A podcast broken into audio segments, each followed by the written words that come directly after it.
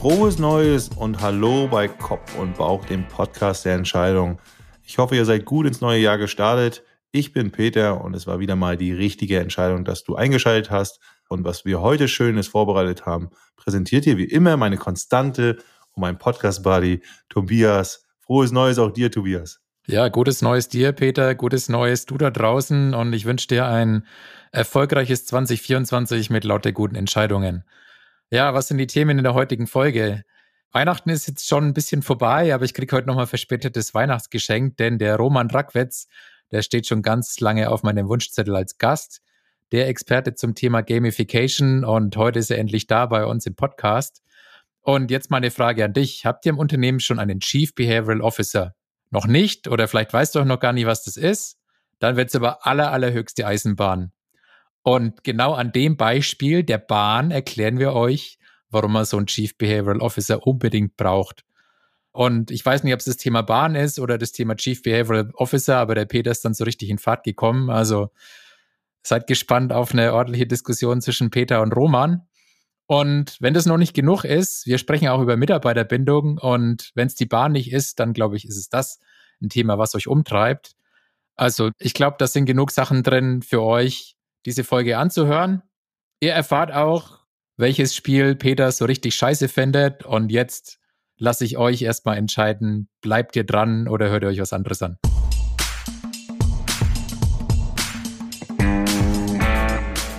Ja, herzlich willkommen, Roman Rackwitz bei uns bei Kopf und Bauch.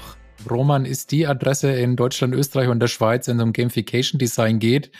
Habt ihr mal auf LinkedIn kennengelernt, auch einen kleinen Kurs bei Roman gemacht, steht schon lange auf dem Wunschzettel. Umso mehr freue ich mich, dich heute als Gast bei uns zu begrüßen. Hallo Roman. Hey, vielen Dank, dass ich da sein darf. Danke dir. Hey, hallo Roman, auch von mir. Schön, dass du da bist. Auch wir haben ja schon mal miteinander gesprochen. Du hast mich ja schon mal gebeten darum, äh, bei dir auch in deinen coolen Newsletter oder in deine ja, Blogreihe mit äh, was zu schreiben, was ich mega cool fand. Du hast mich, glaube ich, bei LinkedIn gesehen habe ich mich auch mega drüber gefreut. Hab's noch nicht ganz geschafft, aber werde ich definitiv noch machen. Bin auf jeden Fall auch ein fleißiger Leser deines Newsletters und das muss man sagen, es gibt ganz wenig Newsletter, die in meinem Postfach überlebt haben. Aber den CBO-Nugget, den lese ich, kommen wir ein bisschen später vielleicht noch dazu. Oh, wow, sehr schön, danke. Genau, da werden wir auf jeden Fall drauf eingehen. Gut, ja, Roman, bei uns ist es so, normalerweise am Anfang einer Folge stellt Peter oder ich eine Entscheidungssituation aus der letzten Woche vor. In den Gastfolgen haben unsere Gäste die Ehre und wir sind schon ganz gespannt, was Roman du uns als Entscheidungssituation mitgebracht hast. Ja, ja, ja. Also wir haben, wir haben eine sehr taffe, also aus meiner Sicht eine sehr taffe Entscheidung vor uns, die wir so halb getroffen haben. Jetzt muss man sie noch gescheit durchziehen. Und zwar ist es so, dass wir einfach die letzten 15 Jahre mehr so eine Full-Agentur waren für unser Thema. Für das Thema Gamification. Das heißt, jeder, der irgendwas umsetzen wollte, kam zu uns ja, und wir haben das dann mit ihm gemacht. Mit der Zeit merkst du dann, dass es natürlich Bereiche gibt in dem Gamification Design, wo wir unterwegs sind, die uns mehr liegen. Andere Bereiche, wo wir weniger gern unterwegs sind, weil man auch einen gewissen Philosophie, einen gewissen Fokus hat. Und dann heißt es, okay, entweder machst du immer so weiter, ja, ein Bauchladen, bedienst eigentlich alle oder du fängst an zu sagen, nein, nein, wir haben unseren Idealkunden aus unserer Sicht und wir möchten nur auf den gehen. Und das haben wir so ein bisschen gemacht. Also anstatt jetzt so, wie wir es bisher hatten, immer alle zu bedienen, haben wir jetzt einen Spagat gemacht, wenn du es so willst. Wir haben einmal die Beratung für halt sehr langfristige Projekte, also die nicht nur kurz laufen, sondern man weiß, die sollen lange laufen. Das kommt unserer Gamification-Philosophie sehr entgegen. Das ist das eine, sozusagen auch eine Premium-Beratung, wenn du es so willst, so sehen wir das. Und aus der anderen Seite haben wir dann aber die, die dem gegenüberliegende Seite genommen, haben gesagt, wir wollen aber eine Art Community-Coaching, Bereich haben für einzelne Gamification Designer, weil wir haben sehr, sehr viele Gamification Designer, die bei anderen Agenturen zwischen arbeiten, die durch unsere Schule gelaufen sind. Und die haben dann immer noch Fragen oder du hast manchmal einen Projektleiter für, für ein Projekt, der sagt, hey, ich muss jetzt Gamification bei uns mit reinnehmen, das ist Thema, aber eigentlich in drei Monaten mache ich es nicht mehr. Ja, und dann halt für diese Zeit braucht er eine Betreuung und da haben wir dann so eine Art Subscription-Based Programm. Und das ist gerade so diese, das jetzt konsequent zu verfolgen, um dann eben auch im richtigen Moment zu sagen, so, nein, nein, das sind Kunden. Danke für die Anfrage, lieber Kunde, aber du fällst nicht in eine dieser zwei Kategorien. Das ist für uns so ein Punkt, es hängt da, stellt sich auch wieder neu auf und alles. Also da hängt einiges dahinter und das ist für mich so gerade der, der große Brocken. Ist das denn schon entschieden? Es hörte sich so an, wie als wenn ihr euch schon entschieden habt. Was sagt da der Bauch? Oh, du, der Punkt ist, also ja, also sagen wir mal so, wir für uns wir haben uns entschieden, es zu tun. Ja, so, und jetzt musst du es natürlich praktisch umsetzen können. Hm. Und das Feedback dahinter, beziehungsweise, das ja. entscheidet ja dann, ob die Entscheidung richtig ist oder ob du sie wieder revidieren musst. Ja, oder ob du weißt, ah, was passt du an, damit es funktioniert. Also von daher sagen wir es mal so. Die Entscheidung, es zu testen, ist getroffen. Wir haben auch schon sehr viel in die Wege geleitet, aber jetzt auch versuchen, objektiv, ja, so objektiv wie möglich in so einer Situation, auf das Feedback zu achten und halt zu erkennen, okay, ähm, ja. na, der Markt will's einfach nicht. Ich will's aber, aber der Markt will's nicht. Ja, dann kann ich noch so schön schreien, ja. Das ist, das ist ja Teil der Entscheidung. Ja. Also zu sagen, irgendwann kommst du an einen Punkt, wo du sagst, so, jetzt ist ein Stein gemeißelt. Jetzt haben wir das Feedback, es kann funktionieren. Ab jetzt, also die Entscheidung war richtig, jetzt müssen wir so konsequent gehen. An dieser Stelle sind wir noch nicht. Das ist ja eben dann das Marktfeedback, was es bringen wird. Ja, jetzt muss ich spontan an unsere Folge mit Karin und Frank denken mit den Decision Heads weil du gesagt hast, wir haben entschieden. Jetzt würde mich mal interessieren, wer ist denn wir? Also Roman und wer noch? Ich habe einen operativen Partner bei mir, das ist der Klaus Dürr. Der ist mit bei mir in der Firma. Das ist so der Punkt, ich bin der Nerd in dem Thema. Und dann gibt's ja aber auch den betriebswirtschaftlichen Part, den du machen musst, ja, wenn du eine Firma hast. Und ich habe aus langer Erfahrung lernen dürfen, dass das nicht unbedingt meine, mein Skill ist ja, auf den man sich verlassen könnte, das Unternehmerische. Also was dazu gehört eben diese ganze Verwaltung, Leute führen, ja, ähm, auch Sales, Vertrieb, der ganze Punkt. Also alles Dinge, die nicht, die mich nicht Nerd meines Themas sein lassen in dem Moment. Und alle, die eben nicht da genau auf dieses Thema Gamification eingehen, all diese Dinge, da, die halten mich gefühlt ab von dem, worauf ich Bock habe. Und da habe ich gesucht und da habe ich, glaube ich, mit Klaus, beziehungsweise er kam auch auf mich zu und so, und da haben wir der ist da jetzt operativ mehr unterwegs und das ist die, das sind die wir, die solche Entscheidungen treffen. Okay, das heißt, ihr habt beide als, als Team zu zweit entschieden. Ja, richtig. Okay. Ja, sehr gut, ja. Das ist äh, also eine Teamentscheidung. Und ähm, was ich ganz interessant fand, war auch, dass du von der Umsetzung gesprochen hast. Also ihr habt eine Absichtserklärung sozusagen gemacht, ja. Also äh, eure Entscheidung ist gefallen, ist eine, eine Absicht, ja. Und jetzt geht es natürlich darum, die umzusetzen, weil ohne Ergebnis gibt es diese Entscheidung ja nicht. Und, und zwischendrin ist es ja noch so, wie es so oft ist, ist eine Entscheidung mit hoher Unsicherheit. Ihr wisst ja nicht, ob es den gewünschten Erfolg hat. Weil klar, die Chancen sind, wenn ich sie heraushöre, ganz klar, ihr erhofft euch langfristige Aufträge, Menschen, mit denen ihr gerne zusammenarbeitet, die den gleichen Purpose über Gamification teilt wie ihr. Ihr seht natürlich auch die Risiken, dass vielleicht Menschen eher kurzfristige Erfolge benötigen und nicht gerade sofort in so eine lange Partnerschaft reingehen wollen und so weiter. Also ja. ob sich das ökonomisch dann am Endeffekt eigentlich auch auszahlt, beziehungsweise vielleicht sogar zu lange dauert, bis man irgendwann ja pleite geht, salopp gesagt. So, oder, ne? Also wie ist das, das meinst du auch so ein bisschen mit Feedback, ne? Also was ist das Feedback, vielleicht auch die Rückmeldung in den Gesprächen? Ja, Herr Rackwitz, ganz coole Idee, aber lassen Sie doch mal erstmal klein machen und ich würde erstmal gerne das noch machen und können wir nicht hier vielleicht erstmal so und so machen und dann merkst du wieder, mh, hm, ist eigentlich genau nicht das, was ich will und ja, ich, ich glaube, nicht einfach. Agile Entscheidungsfindung ist das eigentlich, muss man sagen. Ja, also Absicht getroffen auf Basis aller Informationen und damit geht es ja nicht nur Fakten, sondern auch Emotionen einher. Ne? Ihr seid ja die Treiber äh, Klar. dieses Unternehmens, ihr müsst glücklich sein.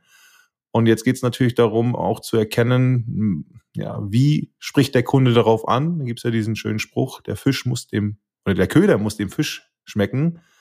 Und jetzt kann man da viel hin und her interpretieren und fragen und überlegen und am Ende, ja, mal sehen, was der Kunde sagt. So ist es dann, ne?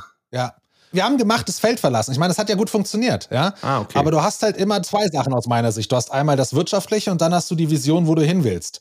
Und man hat, ich habe halt gemerkt, dass mit den Projekten, also mit der Masse, wo, wo wir, ähm, womit wir unser Business gemacht haben, Umsatz gemacht haben, kommen wir zwar wirtschaftlich gut zurecht, aber wir machen Projekte, die nicht unserer Vision entsprechen. Hm. Trotzdem war es ein Thema, was ich gemocht habe, aber auf der langfristigen Perspektive habe ich halt gesagt, gut, irgendwie meinem Ziel, großen Ziel komme ich damit nicht näher unbedingt. Und dann eben aufgrund dessen diese betriebswirtschaftliche Entscheidung getroffen. Und in Schönheit sterben kann man immer. Deswegen muss es sich natürlich jetzt auch in der Realität bewahrheiten. Also die Option ist eine gute, die ihr verlassen habt, aber in der Hoffnung, die noch bessere zu erreichen.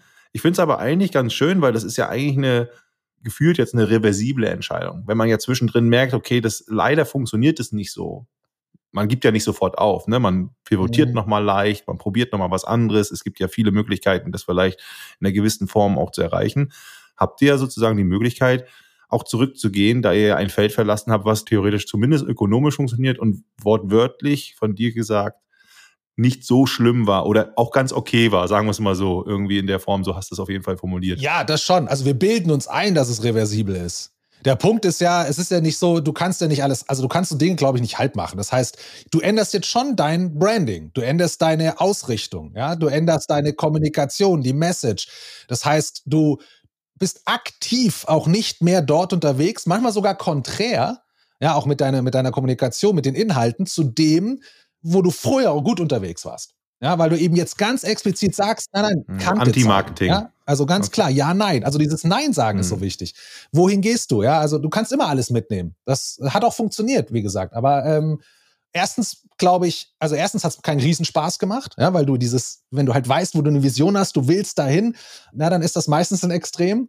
Und dann, es macht mehr Bock, das zu verfolgen. Und dann weiß man auch, dass wenn es wirtschaftlich funktioniert, bist du auf einem anderen Niveau. Ja, du kannst ganz viel gezielter unterwegs sein, also sowohl effizienter als auch attraktivere Projekte haben. Und ich glaube schon, dass du dir, also man wird nicht sterben, wenn du zurück musst, aber du reist schon. Angenommen ist dann die Frage, wie lange es dauert. Also wenn wir jetzt in zwei Wochen merken würden, oh Mist, da haben wir was komplett übersehen, das geht ja gar nicht. Ja gut, dann ist es nicht so schwer. Aber jetzt machst du das ja ein, zwei Jahre. Ja, sowas dauert ja, bis du Sachen kommunizierst, in den Markt bringst, testest auch. Und dann reißt du schon über die Zeit gewisse Brücken ein. Jetzt nicht böse, also es ist niemand sauer, aber in den Köpfen bist du dann nicht mehr so verankert bei der alten Zielgruppe. Mhm. Aber was man, finde ich, ganz gut merkt, ist, äh, dass Roman äh, das Thema kognitive Verzerrungen, dass er sich dessen bewusst ist weil meiner Meinung nach habt ihr da den ein oder anderen Bias überwunden. Also ich denke jetzt mal so an Verlustaversion und Status Quo Bias. Ja, da würden ja viele würden an dem alten haften bleiben aufgrund kognitiver Verzerrungen und das ist hier schon mal nicht der Fall. Aber ich glaube, da kommen wir später noch auf den ein oder anderen Bias zu sprechen. Ja. Genau. Ich würde gerne noch einmal einhaken und du hast vorhin gesagt, es wird sich noch zeigen, ob es eine gute Entscheidung war. Mhm es war eine gute Entscheidung, weil sie ist sehr wohl überlegt, sie ist gut auf allen Informationen, auf allen Bedürfnissen in der Gruppe getroffen worden. Jetzt wird sich halt zeigen, was neue Informationen bringen. Und dann kann man sie ja ändern, wie du es gesagt hast. Die Entscheidung nur am Ergebnis festzumachen, halte ich hier in dem Fall für einen Outcome-Bias dann. Ja. Sondern geht es ja darum, dass ihr jetzt gesagt habt, aufgrund dieser Informationen, die wir jetzt haben, unsere Bedürfnisse, unsere Ziele, die wir uns auch vielleicht wünschen, ist das eben genau die richtige Entscheidung für euch gewesen. Äh, sie fühlt sich auf jeden Fall richtig da zitiere an. ich jetzt mal Jan Heidmann, ohne Risiko keine Chance. Ja. Ja, ja, stimmt. Und das kommt noch dazu. Was sagst du, ja, Tobias? Ich zitiere Jan Heidmann, unseren Poker-Experten, ohne Risiko keine Chance. So sieht's aus. Gut. Ich würde sagen, Ada will uns, äh, will Roman auch noch ein bisschen besser kennenlernen. Wir machen unsere schnelle Entweder-Oder-Fragerunde. Genau, Roman, mach dich bereit. Es geht darum, möglichst schnell zu entscheiden zwischen zwei Optionen. Alles klar. Hallo Roman. Die erste Frage lautet, Kopf oder Bauch? Bauch. YouTube oder Twitch? YouTube. Videospiel oder Brettspiel? Mittlerweile wieder Brettspiele. Empanadas oder Schnitzel? Ich bin mit einer Argentinerin verheiratet. Empanadas. Fußball oder Handball? Ja, Handball. Äh, mit Abstand. Also Lichtjahre. Alles klar, na, das ging doch relativ flott.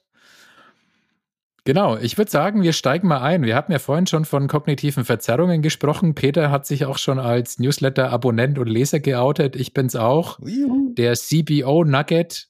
CBO steht für Chief Behavioral Officer. Für alle, die mit dieser Abkürzung nichts anfangen können, absolute Empfehlung für diesen Newsletter, der einmal die Woche rauskommt. Stell dir mal vor, die Sendung mit der Maus ruft bei dir an, Roman, und will einen Beitrag mit dir über den CBO, den Chief Behavioral Officer machen verlinken wir auch in unseren Shownotes, ne? Gleich hier schon mal an der Stelle. Wer es nicht aushalten kann, den zu lesen, ne? Ihr könnt auch da reinklicken. genau, gleich reinklicken. Wie erklärst du den Zuschauern von der Sendung mit der Maus, was ein Chief Behavioral Officer ist? Der Chief Behavioral Officer schaut sich alles in einem Unternehmen an, intern und nach extern, also Produkte, Prozesse nach innen, Kommunikation und versucht den rationalen Menschen dabei rauszukürzen. Das heißt, wir versuchen immer über Fakten zu überzeugen und wir wissen, dass der Mensch nie auf Fakten basiert entscheidet. Das stimmt einfach nicht. Ja, sie kommen mit rein.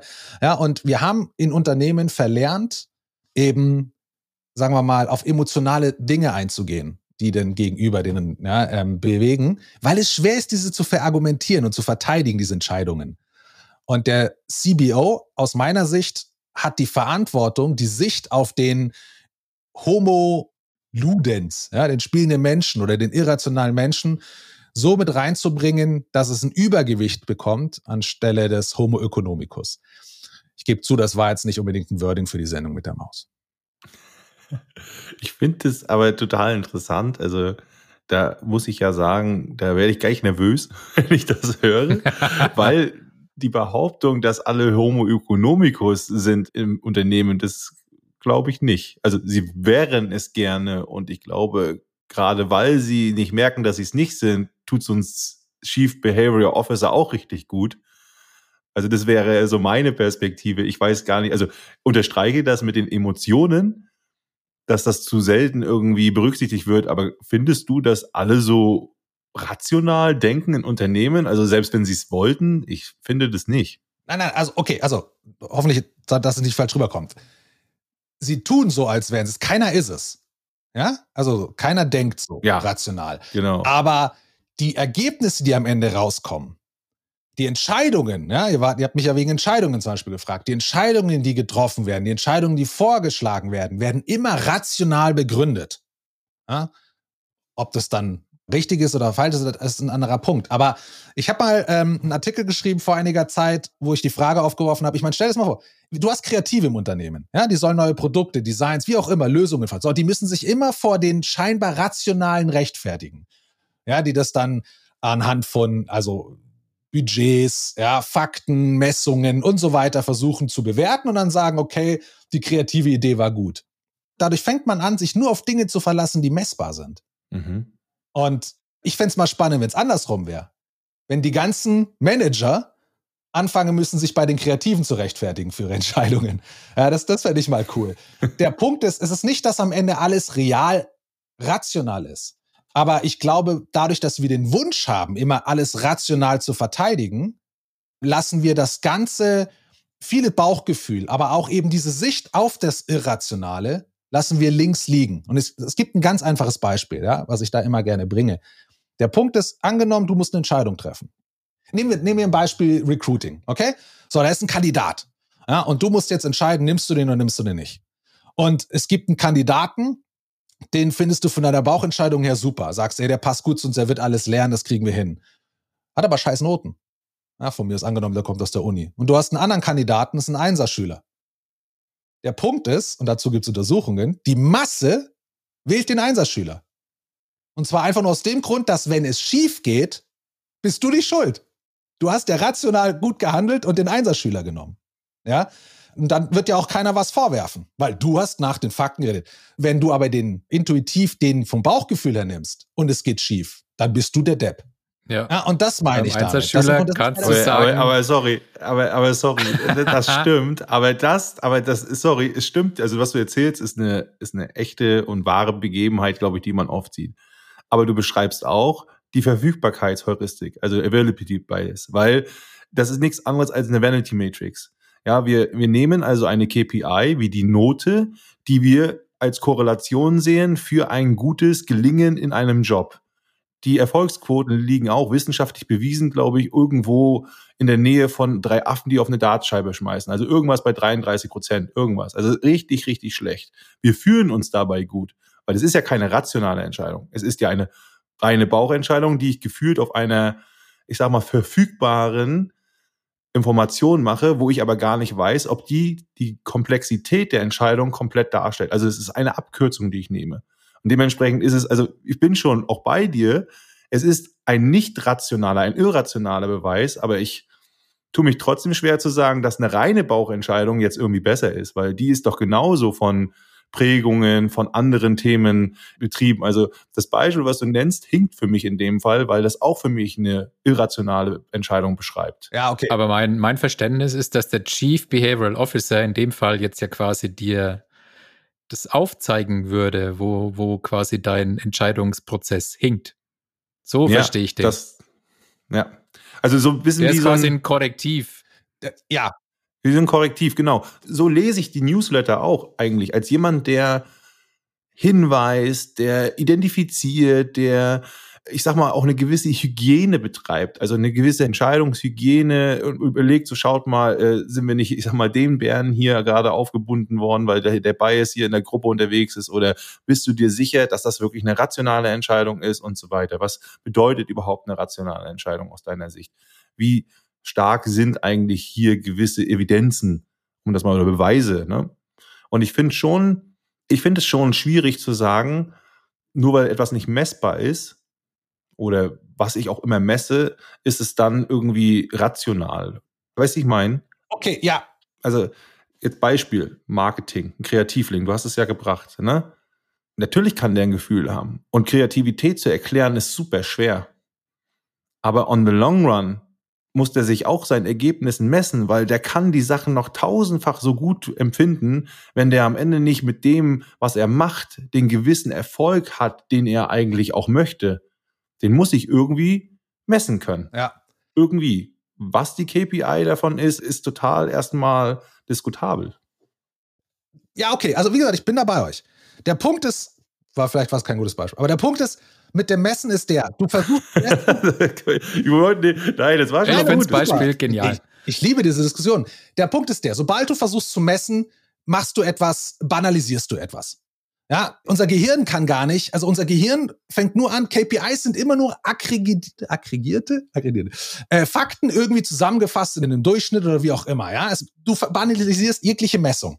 Und nur weil sie aber dann messbar ist, ist es dann eben auch ein Punkt, auf den man sich verlässt. Ja, das heißt aber links und rechts lässt du alles Mögliche liegen, weil eine KPI nie alles abbilden kann. Und ich glaube schon, dass hm. du, du hast in vielen okay. Dingen, weißt du, ach, das gibt's in der Produktentwicklung. Weißt du, zum Beispiel so, anderes Beispiel. Es ist rational. Also nein, das ist jetzt falsch, weil es gibt nicht rational, so wie, das, so wie ich es gerade beschrieben habe. Ja? Aber es klingt so vernünftig, okay, nachvollziehbar vernünftig. Ja. Ne? Sagen wir es so. Ja, kausal. Wenn, genau, Logisch, wenn dann genau. Leute kommen mit Produkten und sagen, hey, pass auf, wenn du versuchst, Produkte besser zu machen, indem du ihre Feature-Anzahl erhöhst. Ja, mhm. dass du dann gleichzeitig das weil warum? Weil man denkt, hey, mehr Feature ist mehr Auswahl. Das ist, die Leute fühlen, ja, können dann haben das Gefühl, es ist ein individuelleres Produkt. Ja, sie können das nehmen, was für sie passt. Dass ein Mensch mehr Autonomie empfindet, wenn er bewusst aus fünf Sachen entscheiden kann, anstatt aus 50, wo er gar nicht das Gefühl hat, dass er alle 50 begreift. Ja, deswegen hat er ein geringeres Autonomiegefühl, damit auch ein geringeres Individualitätsgefühl in dem Fall. Das wird ignoriert. Ja, das, das sind diese Dinge und ein CBO. Ja, aber da, genau, so habe ich den CBO auch verstanden, dass der dann erklärt, du, 50 ist nicht besser als 5, weil ja. 50 ist Qual der Wahl und 5 ist, ich habe die Wahl. Ja.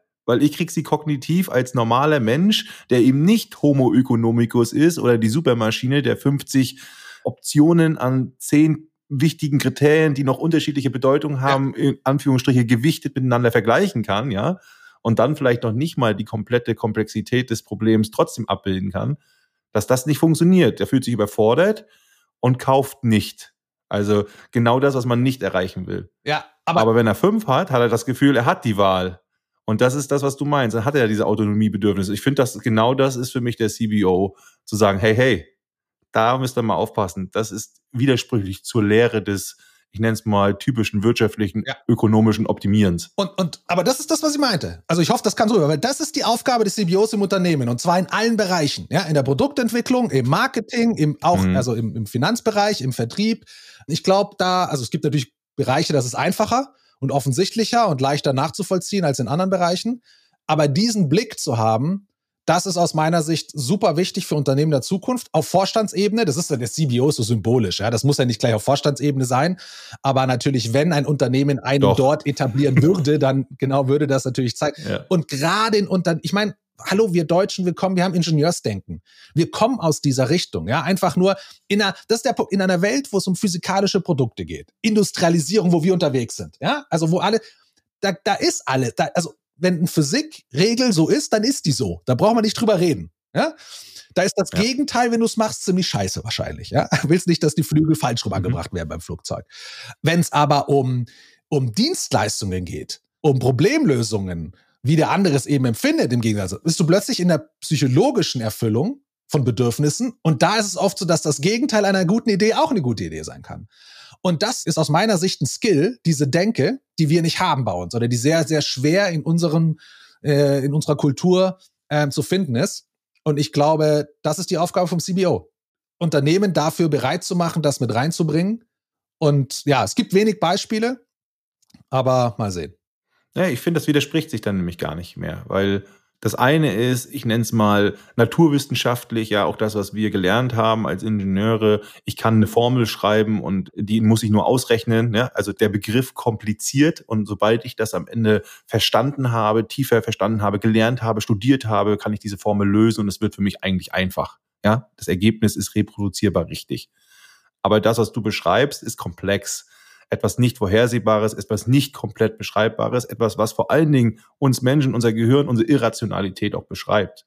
Und da immer wieder auch in solchen Situationen darauf zu achten, dass das nicht vielleicht so einfach mit einer KPI oder auch mit zwei beschreibbar und determinierbar ist. Das ist jetzt total richtig und halte ich auch für total wichtig. Und dennoch glaube ich, auch dort in solchen Bereichen, in solchen Kreativthemen habe ich Ziele, Wünsche, Bedürfnisse, die ich erreichen will. Und dort, und wie du es auch vorhin in deinem Beispiel genannt hast, werde ich irgendwann schauen, ob das Ergebnis passt.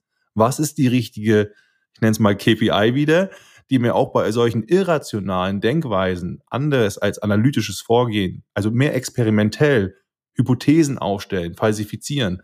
Was sind die richtigen KPIs, die mir helfen, dabei ein Feedback richtig einzuordnen? Und das finde ich gerade im Behavioral Science auch total wichtig, ja. Ja, auch, auch ein geiles Beispiel ist, wenn du sagst, Leute wollen schneller von A nach B kommen. Ja. Beziehungsweise ja, Leute wollen die Zugfahrt, also Zugfahren als Beispiel soll besser werden. Ja.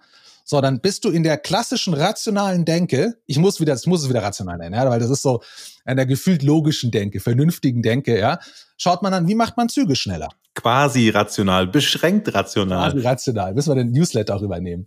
Ja, aber da bist du in dem Bereich, dann ist ganz klar die Stelle, hey, okay, wir, ja, wie machen wir die Dinger schneller? Wie sorgen wir dafür, dass Verspätungen weggehen und so weiter? Bist du schneller, ja, von A nach B, Zugfahrt ist vernünftiger und so weiter. Aus der Verhaltensökonomie kommend, könntest du aber auch sagen, Moment mal, wie machen wir die Fahrt einfach nur angenehmer für die Leute? Dass sie vielleicht sagen, es ist gar nicht so schlimm, dass es länger dauert. Und das ist auch wieder so, so ein Punkt. Ja, da denken die unter, in diese Richtung denken Unternehmen heutzutage kaum. Gerade wir eben aus dem Ingenieursdenken kommend, aus meiner Sicht, ja, das ist also auch in unserer Kultur verankert, das Effizienzdenken, gibt's auch wieder, äh, Malcolm Gladwell hat darüber auch super geschrieben zum Beispiel. Aber da bist du dann ganz schnell eben in diesem Bereich, wo man versucht, ja klar, okay, es gibt nur die eine Richtung. Züge müssen schneller werden. Ja, Anstatt, deswegen das beste Beispiel, du hättest Züge immer schneller werden lassen können, ja, bis zu einem gewissen Punkt musst du Milliarden versenken, weil von 300, also ist natürlich leichter, einen Zug von 100 auf 200 kmh zu bringen, als von 200 auf 300 oder von 300 auf 400. Wird immer teurer, ja, jeder kmh wird teurer hin zu entwickeln. Führen wir einfach Internet ein. Und die Leute stört es nicht mehr, dass der Zug so länger dauert, ja, weil sie was zu tun haben währenddessen. Für einen Bruchteil der Kosten Zufriedenheit geht hoch und lauter so Dinge. Das ist jetzt ein sehr banales Beispiel. Das kann man auch in andere Dinge drehen. Nee, aber das trifft. Aber das ist, es ist crazy. Und so denken die nicht, ja. Weil das ist für mich eine der CBO-Sachen ist, Wert entsteht einfach nur hier drin. Nicht mal in der Realität. Wenn eine Realität gut ist und du nimmst es hier nicht wahr, ist es verschwendet. Wenn es in der Realität nicht da ist, du denkst aber, es ist da, bist du zufrieden. Ja, das sind, das ist, genau das, ja, okay. Ja, also das heißt, oder ich glaube mal, die Deutsche Bahn, um jetzt mal in deinem Zugbeispiel zu bleiben, hat keinen Chief Behavioral Officer. Ich habe das ein oder andere Unternehmen kennengelernt, also mir ist noch kein Chief Behavioral Officer mit dem Titel über den Weg gelaufen, habe es auch noch auf keine Visitenkarte gelesen. Ich habe aber auch diese Funktion oder sage mal diese Eigenschaft, die wir beschreiben, ich kann mich nicht erinnern, dass ich die irgendwo mal wahrgenommen hätte im Unternehmen, wo ich, wo ich unterwegs war. Wie viele CPOs kennst du denn? Wie viele gibt's denn? Äh, das Schlimme ist, also ich kenne offiziell keinen einzigen. Ja, keinen. Ich habe mal gegoogelt. Ja, auch, auch Stellenanzeigen, nichts gefunden. Die einzigen, die ich gefunden habe, die gesucht wurden im Bereich Verhaltensökonomie, ja, wenn man wenigstens mal den Schritt macht, mhm. waren nur akademische Leute. Ja, es war kein einziges mhm. Unternehmen, hat jemanden gesucht. Also von daher, ich habe zweimal, sagen wir mal, ist es mir über den Weg gelaufen. Einmal habe ich, und das Spannende war, das war von einem Verlag, da war ich auf einer, auf einer ähm, großen Verlagskonferenz wegen Thema Gamification. Da stand ich am Ende am, am Bahnsteig, da kommt einer, der in der Audience saß und fangen wir an zu quatschen. Das war der IT-Chef eines großen Medienverlags. Der Typ ist Verhaltenspsychologe noch und bringt das voll mit rein, aber halt nur, weil es ihn fasziniert. Der ist aber der IT-Chef. Und das war der einzige, den ich so erlebt habe. Und was ähm, vor ein paar Monaten, ist noch nicht so lange her, habe ich gelesen, dass McKinsey, das ist jetzt kein, also die haben nicht den CBO, aber die haben Bias Explorer im Unternehmen. Wow. Und zwar ganz speziell im Recruiting-Bereich. Also die dafür da sind, um die Leute, die einstellen, dabei zu unterstützen, ob die gerade irgendeinem Bias zum Opfer fallen. Ja, aber es war das Einzige, was ich kenne. Bias Explorer, das finde ich geil. Was haben wir bei Caroline Mehnert äh, den Begriff Bias Buster, glaube ich, geprägt. Genau, bei Datev. Die, genau, war auch ganz Da gibt's interessant. Bias Buster. Wie hieß die Folge nochmal? Unconscious Bias. Genau, der Bias Buster, das kommt mir auch so. Aber bevor wir vielleicht mal noch zum nächsten Thema auch äh, Gamification kommen, das ist das Thema CBO super spannend und man merkt hier auch, wie du es sagst, Roman, noch gar nicht, also da ist eigentlich das Wissen auch aus der Wissenschaft heraus, wo man auch immer noch forscht oder wo man auch dran ist, ist ja noch relativ jung, ja, jetzt vergleiche zum Beispiel wieder Naturwissenschaft, Ingenieurwissenschaften, noch gar nicht angekommen in den Unternehmen, ne? Und äh, dieses Verständnis eigentlich, was ist eigentlich quasi rational, was ist eigentlich, was passiert da eigentlich ständig, was rückrationalisieren wir uns unsere Entscheidungen, wie oft sichern wir uns eigentlich ab, ich nenne es mal von Verfügbarkeitsheuristik bis was auch immer Status Quo Bias, also wir haben bei Innovationsthemen ständig äh, solche Themen, aber allein in der Entscheidungsfindung massiv ne? und super spannend. Was ich aber ganz interessant fand, ist, dass die Bahn hier gerade eigentlich, und ich fahre ja viel mit der Bahn, von Roman kostenlos gerade beraten wurde. Wenn sie richtig zuhören würde, dann hat sie gerade verstanden, wie sie ihr Problem ja mit ihrem doch sehr spröden und kaputten Netz, ja, was anscheinend Milliarden kostet und Jahre dauert, bis man irgendwann mal wieder äh, dahin kommt, dass man vielleicht akzeptable Zeiten hat und Ausfallraten. Sie könnte einfach dafür sorgen, dass erstmal stabiles Internet gibt. Und ganz ehrlich, das hat mich total abgeholt. Weil das ist nämlich das, was mich so richtig dann nervt und wo ich auch so richtig merke, so jetzt komme ich ja wirklich zwei Stunden zu spät oder wenn ich dann nämlich nicht mehr dort arbeiten kann oder was ich gerne mache, mal Basketball gucke, dann in Ruhe, ja, einfach mal stabiles Internet oder was auch immer für ein Entertainment dann da noch vorhanden ist. Das wäre schon mal eine Möglichkeit, so ein bisschen auch abzulenken davon, dass es gerade nicht so gut funktioniert. Also bitte Rechnung dann direkt an die Deutsche Bahn, Roman. Das haben Ja. die jetzt umsonst von dir fast gekriegt, ja. Also da können sie sich herrlich viele, viele Beschwerden und viel, viel Image-Schaden sparen, gerade wenn sie das mal hinkriegen würden. Deutlich weniger Invest, so ein 5G-Router auf dem Dach zu installieren, vielleicht, der stabil ist, als Milliarden in irgendwelche Weichen und Schienen und so langfristig schon wieder zu implementieren. Ja, oder falls das mit dem Internet nicht klappt, zur Not auch gutes, günstiges Bier im Bordrestaurant könnte auch helfen. Am besten schon eine Crafterei, ja, oder ein kleines Tasting, ja. Dann Ja. fährt man vielleicht auch gerne mal länger. Du, der Genau. Zug, Schatz, Eins hat schon wieder noch. Verspätung. ja, der, aber ich habe doch hier geguckt im Online-Tracker, der ist doch pünktlich. Ja, ich habe verpasst auszusteigen. Also das ist, ich glaube, ja, also einfach zu erkennen, auch dass Zug, die Leute fahren nicht nur Zug, um schneller zu sein oder um irgendwo anzukommen. Ja, weil die könnten ja auch mit dem Auto fahren, die könnten ja auch fliegen, die könnten mit dem Bus fahren, wie auch immer. Ich kenne so viele Leute, mich eingeschlossen, die sagen, hey geil, ich könnte jetzt fliegen nach Hamburg von München. Weißt du was? Ich hocke mich lieber sieben Stunden in den Zug. Weißt du warum? Das ist Me-Time. Ja, da werde ich nicht gestört. Da kann ich machen, was ich will. Richtig schlimm, wenn dann das Internet nicht geht. Ja. Ja, weil dann hast du acht Stunden, also, weil Me, das Schlimme ist jetzt Me-Time ist mit Internet bei mir. Oh Gott. Ja, gut, man könnte auch das Buch rausziehen und einfach mal wieder. Aber Das ähm, E-Book muss auch geladen werden über Internet. Genau, ja, richtig. Nein, aber es gibt so viele Dinge, ähm, wie man das Erlebnis des Zugfahrens, also weil uns so wenig Alternativen bleiben, ist am Ende die einzige Messbarkeit, naja gut, war es wenigstens schnell oder pünktlich. Genau, Roman. Und im Post habe ich gerade geschrieben, Pünktlichkeit ist nicht das Steckenpferd der Bahn. Punkt. Dennoch gibt es gute Gründe, dahin zu mit der Bahn zu fahren. Nämlich, wie du schon sagst, ich habe Zeit für mich, ich kann auch arbeiten, ich kann sie anders nutzen, ich kann auch schlafen, ich kann, ich kann einfach mal relaxen, ja, ich kann sie anders nutzen und komme auch mit einem anderen Stresspegel an den Ort an, wo ich ankommen möchte. Ich kann ökologischer fahren und ich kann auch Geld sparen. Wenn man sich das nämlich mal richtig durchrechnet, zumindest als Einzelperson, spart das oft Geld im Vergleich dazu, wirklich ein Auto zu haben. Wenn ich das Auto natürlich besitze, dann rechne ich das natürlich meistens nur gegen Benzinkosten, dann wird's eng. Ja. Aber was ein Auto kostet, was Reparaturen kosten und so weiter, also da gibt's auch noch andere Kriterien, die auch uns wichtig sind, ja, als nur Pünktlichkeit. Und wie du schon sagst, mache das Erlebnis fühlbar. Da gibt's so viele Möglichkeiten, wenn man mal ein bisschen mehr wie einen CBO denken würde. Das heißt ja auch, ich bräuchte persönlich so einen Chief Behavioral Officer, oder? So einen Sparringspartner. Also das würde doch auch auf, also nicht nur auf Unternehmensebene, sondern auch auf persönlicher Ebene helfen, oder nicht? Ah, guter Punkt, habe ich ehrlich gesagt noch nie groß drüber nachgedacht. Ja, es ist, ähm, Boah, es ist, ich, natürlich, wenn wir zum Beispiel diese ganzen Nuggets schreiben, ja, dann denken wir natürlich in dem Fall immer auch, ey, was, wie hat es mich bewegt? Ja, wo ist es mir über den Weg gelaufen? Was kann ich jetzt im Nachhinein damit, damit nehmen? Wir haben ja auch diese Checklisten dann da drin und sowas. Bei manchen fällt es einem leichter, gute Checklisten zu schreiben, beim anderen ist es immer noch schwammig, ja, so ein bisschen, mhm. weil es einfach ein schweres Thema ist. Also das Zeug selber zu erkennen, ist auch anstrengend. Ja. Von daher ist, und deswegen, ich kann dir das nicht beantworten. Bei mir war bisher immer der Punkt, weil es so anstrengend ist, sich mit dem Thema auseinandersetzen, ja, sie zu erkennen, darauf zu reagieren, dachte ich mal, okay, unternehmerisch gibt es einen Sinn dafür. Das kann ich rechtfertigen. Da stecken ja Budgets dahinter, Effektivität, bla bla bla. Auf der privaten Seite ähm, muss man dann halt irgendwie schauen, weshalb man dann diesen Aufwand auch eingeht. Also du hast völlig recht. Es wäre geil. Aber das finde ich super spannend, Roman, weil im Endeffekt, deswegen widerspricht sich für mich gar nicht. So, ich finde es sogar total eigentlich logisch, seitdem ich mich sehr stark mit dem Behavioral Science auch beschäftigt habe und auch mit diesem ganzen Biases und was das eigentlich macht mit uns. Privat sei mal dahingestellt, da können wir wunderbar philosophisch drüber streiten, ob es egal ist, ob ich den Bias merke oder nicht, solange ich mich glücklich fühle. Ja, das ist eine super schöne philosophische Diskussion, da können wir mal einen Professor der Philosophie einladen. Der wird da auch bestimmt gut mhm. was zu sagen haben. Aber im Unternehmen geht es doch darum, profitabel zu sein, ökonomisch erfolgreich zu sein. Ja. Das ist meistens das Hauptziel.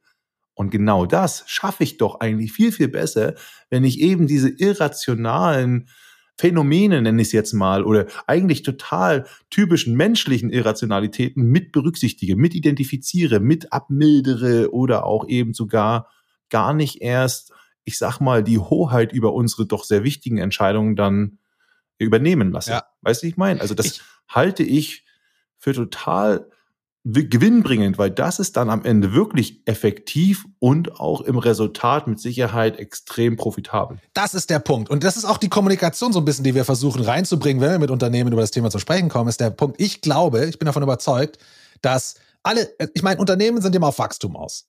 Ich glaube, das größte Potenzial an Wachstum ist die Investition in kognitive Werterstellungen. Ja, ich glaube, du kannst mit viel weniger Budget ein Produkt, ein Service psychologisch verbessern, ja, dass der Wert plötzlich als viel krasser wahrgenommen wird, wie wenn du es ingenieurstechnisch angehst. Ja, das Beispiel mit dem Zug. Ich glaube, es ist bei ganz vielen Sachen so. Ja, ich meine, das ist, das, das gibt's in tausend und ich, wir finden hier nichts Neues. Ja. Unterstreiche ich. Ja, das glaube ich auch. Ja, und da musste, glaube ich, nur, also wir haben ja auch keine Ahnung, wie viele Folgen zu Biases haben wir? Drei, vier, fünf. Ich glaube, wir haben in jeder Folge haben wir uns mal überlegt, was kostet's, also was kann das Nicht-Beachten einer kognitiven Verzerrung Unternehmen kosten? Also, wenn ich mir mal anschaue, was da an, an Kosten quasi über die Wupper gehen dadurch, ja, da kannst du ja den ganzen Vorstand voller CBOs für leisten, für das Geld, was du da zum Fenster rausbläst. Ja, Genau, und Tobias, und wenn du mal äh, nochmal auch ein bisschen in die Produktentwicklung gehst, auch in neue Methoden, Innovationen, wie schaffe ich die eigentlich, Jobs to be done? Ich weiß nicht, ob das ein Begriff ist bei euch, aber wie kann ich eigentlich einen Kunden beobachten, identifizieren, was hat der für im Alltag für Probleme, um eine Innovation, ich sag mal sogar versuchen zu systematisch zu entwickeln. Dann habe ich da nicht nur funktionale, sondern ich habe emotionale und soziale Needs, also Bedürfnisse. Ja. Und die kann ich über Technik oder irgendwas lösen, aber ich kann die genau über solche Themen auch lösen, weil so ein emotionales Bedürfnis ist doch eigentlich, dass ich das Gefühl habe, wie wieder in der Bahn, dass ich nicht ewig irgendwo sitze und sich das nicht einmal langweilig anfühlt und dass ich das Gefühl habe, ich komme ständig zu spät oder ich verpasse was. Und dieses emotionale Bedürfnis kann ich anders lösen. Ja. Also das ist etwas, was ich eben auf der, ich sag mal, Verhaltensweise auch angehen kann. Und da sind wir genau bei dem Thema und das da kann ich mit viel weniger Investitionen einen viel höheren Wert schaffen. Also das ist einfach vom Return of Invest denken total sinnvoll und logisch und halte ich auch für extrem profitabel. Ja. Wenn man das Wissen hat und im Umkehrschluss, wenn man das Wissen nicht hat, kann man schnell mal nicht mehr wettbewerbsfähig sein. Ja. Und wir sehen das bei einigen Marken auch, die das machen. Ne? Also Apple ist ganz klar nicht nur funktional und technisch unterwegs. Ja die machen ganz viel auf anderen Bedürfnisebenen. Ja. Und allein, allein Mitarbeiter-Retention, weil das gerade ein Riesenthema ist. Ja. Ist man versucht, über die rationalen Gründe zu kommen, warum Leute bleiben sollten. Ja klar, Geld. Ja klar, frisches Obst, ja klar, ein Fahrrad, was weiß ich, was da alles gibt, ja. Wenn du dir mal wirklich überlegst, und dann schließt sich der Kreis, ja, zu dem, was wir mit Gamification machen, wenn du mal wirklich überlegst, warum Leute gewisse Tätigkeiten freiwillig machen und gerne dabei bleiben und sich durchkämpfen, dann hat das null damit zu tun, was du dann am Ende rauskriegst. Klar, du brauchst dein Gehalt, brauchen wir nicht drüber reden, ja. Aber ähm, wir haben dieses Menschenbild, wir bringen das so darauf aus, also wir versuchen immer so zu, äh, das ist ja das Spannende. Bei anderen versuchen wir immer so zu begründen, als geht's nur um diese rationalen Dinge. Weißt du, so, ah, wenn du Leute fragst, sag mal, was sollen wir besser machen, damit deine Kollegen noch fünf Jahre bei uns im Unternehmen bleiben? Dann kommen die sagen, ja, passt auf, irgendwie freie Tage, gutes A-Equipment, ähm, schönes Büro, mehr Geld, was weiß ich was, diese rationalen Dinge, ja. Und wenn man dann die Leute mal selber fragt, was ist dir wichtig, dann sagst du, hey du, ich will einen Impact haben, ich brauche ein gutes Team, ja, ich will Probleme lösen, ich will meinen Leuten helfen. Wertschätzung. Ja, also, also der Punkt ist immer. Habt ihr so eine Umfragen schon mal gemacht? Also jetzt mal wirklich, jetzt mal ehrlich, habt ihr so eine Umfragen schon mal gemacht? Oder also ich habe diese Umfragen gemacht. Weil ich habe diese Umfragen schon gemacht. Ich habe diese Antworten nicht in der Form Echt? bekommen, okay. muss ich ganz ehrlich sagen. Ich halte das für einen Trugschluss. Ich glaube, dass am Ende im Geheimen. Wir haben anonyme Umfragen gemacht, weil es darum ging, auch Unternehmen zu beraten, die also kommt natürlich auch ein bisschen drauf an, in welchem, ich nenne mal, kennt ihr die Maslow'sche Pyramide? Ja, ja. In welchem Bedürfnislevel du, glaube ich, auch bist, ja. Also vielleicht waren wir da, wir waren im Bereich, wo man im Handwerk war und vielleicht auch im Niedriglohnsektor, könnte man jetzt sagen, da ist das nicht so gewesen. Da war der Purpose nicht ganz oben. Da gab es diese Themen nicht, diese Frage der Sinn und Zweck, sondern da gab es wirklich ganz klar die Leistungsmerkmale, nenne ich mal. Ja. Viel Richtung erhöhtes Gehalt, viel Richtung mehr Freizeit, mir Richtung, viel Richtung, ich sag mal, individuelle Freiheiten auf Arbeit noch. Das geht so mehr in die Richtung, finde ich, Roman, so auch behavioral, da kann man schon viel machen. Und dann kam raus, dass Begeisterungsmerkmale, Tobias, du wirst es vom Kano-Prinzip her kennen, ja. also Sachen, die du individuell so reinbringst, dass die individuell auf die Einzelperson einen Riesenwert hatte. Da war dann zum Beispiel die Frau, die vier Kinder hatte und über Gleitzeiten viel, viel glücklicher war als über fünf Tage mehr Urlaub und nochmal 300 Euro mehr am Ende des Monats. Ne?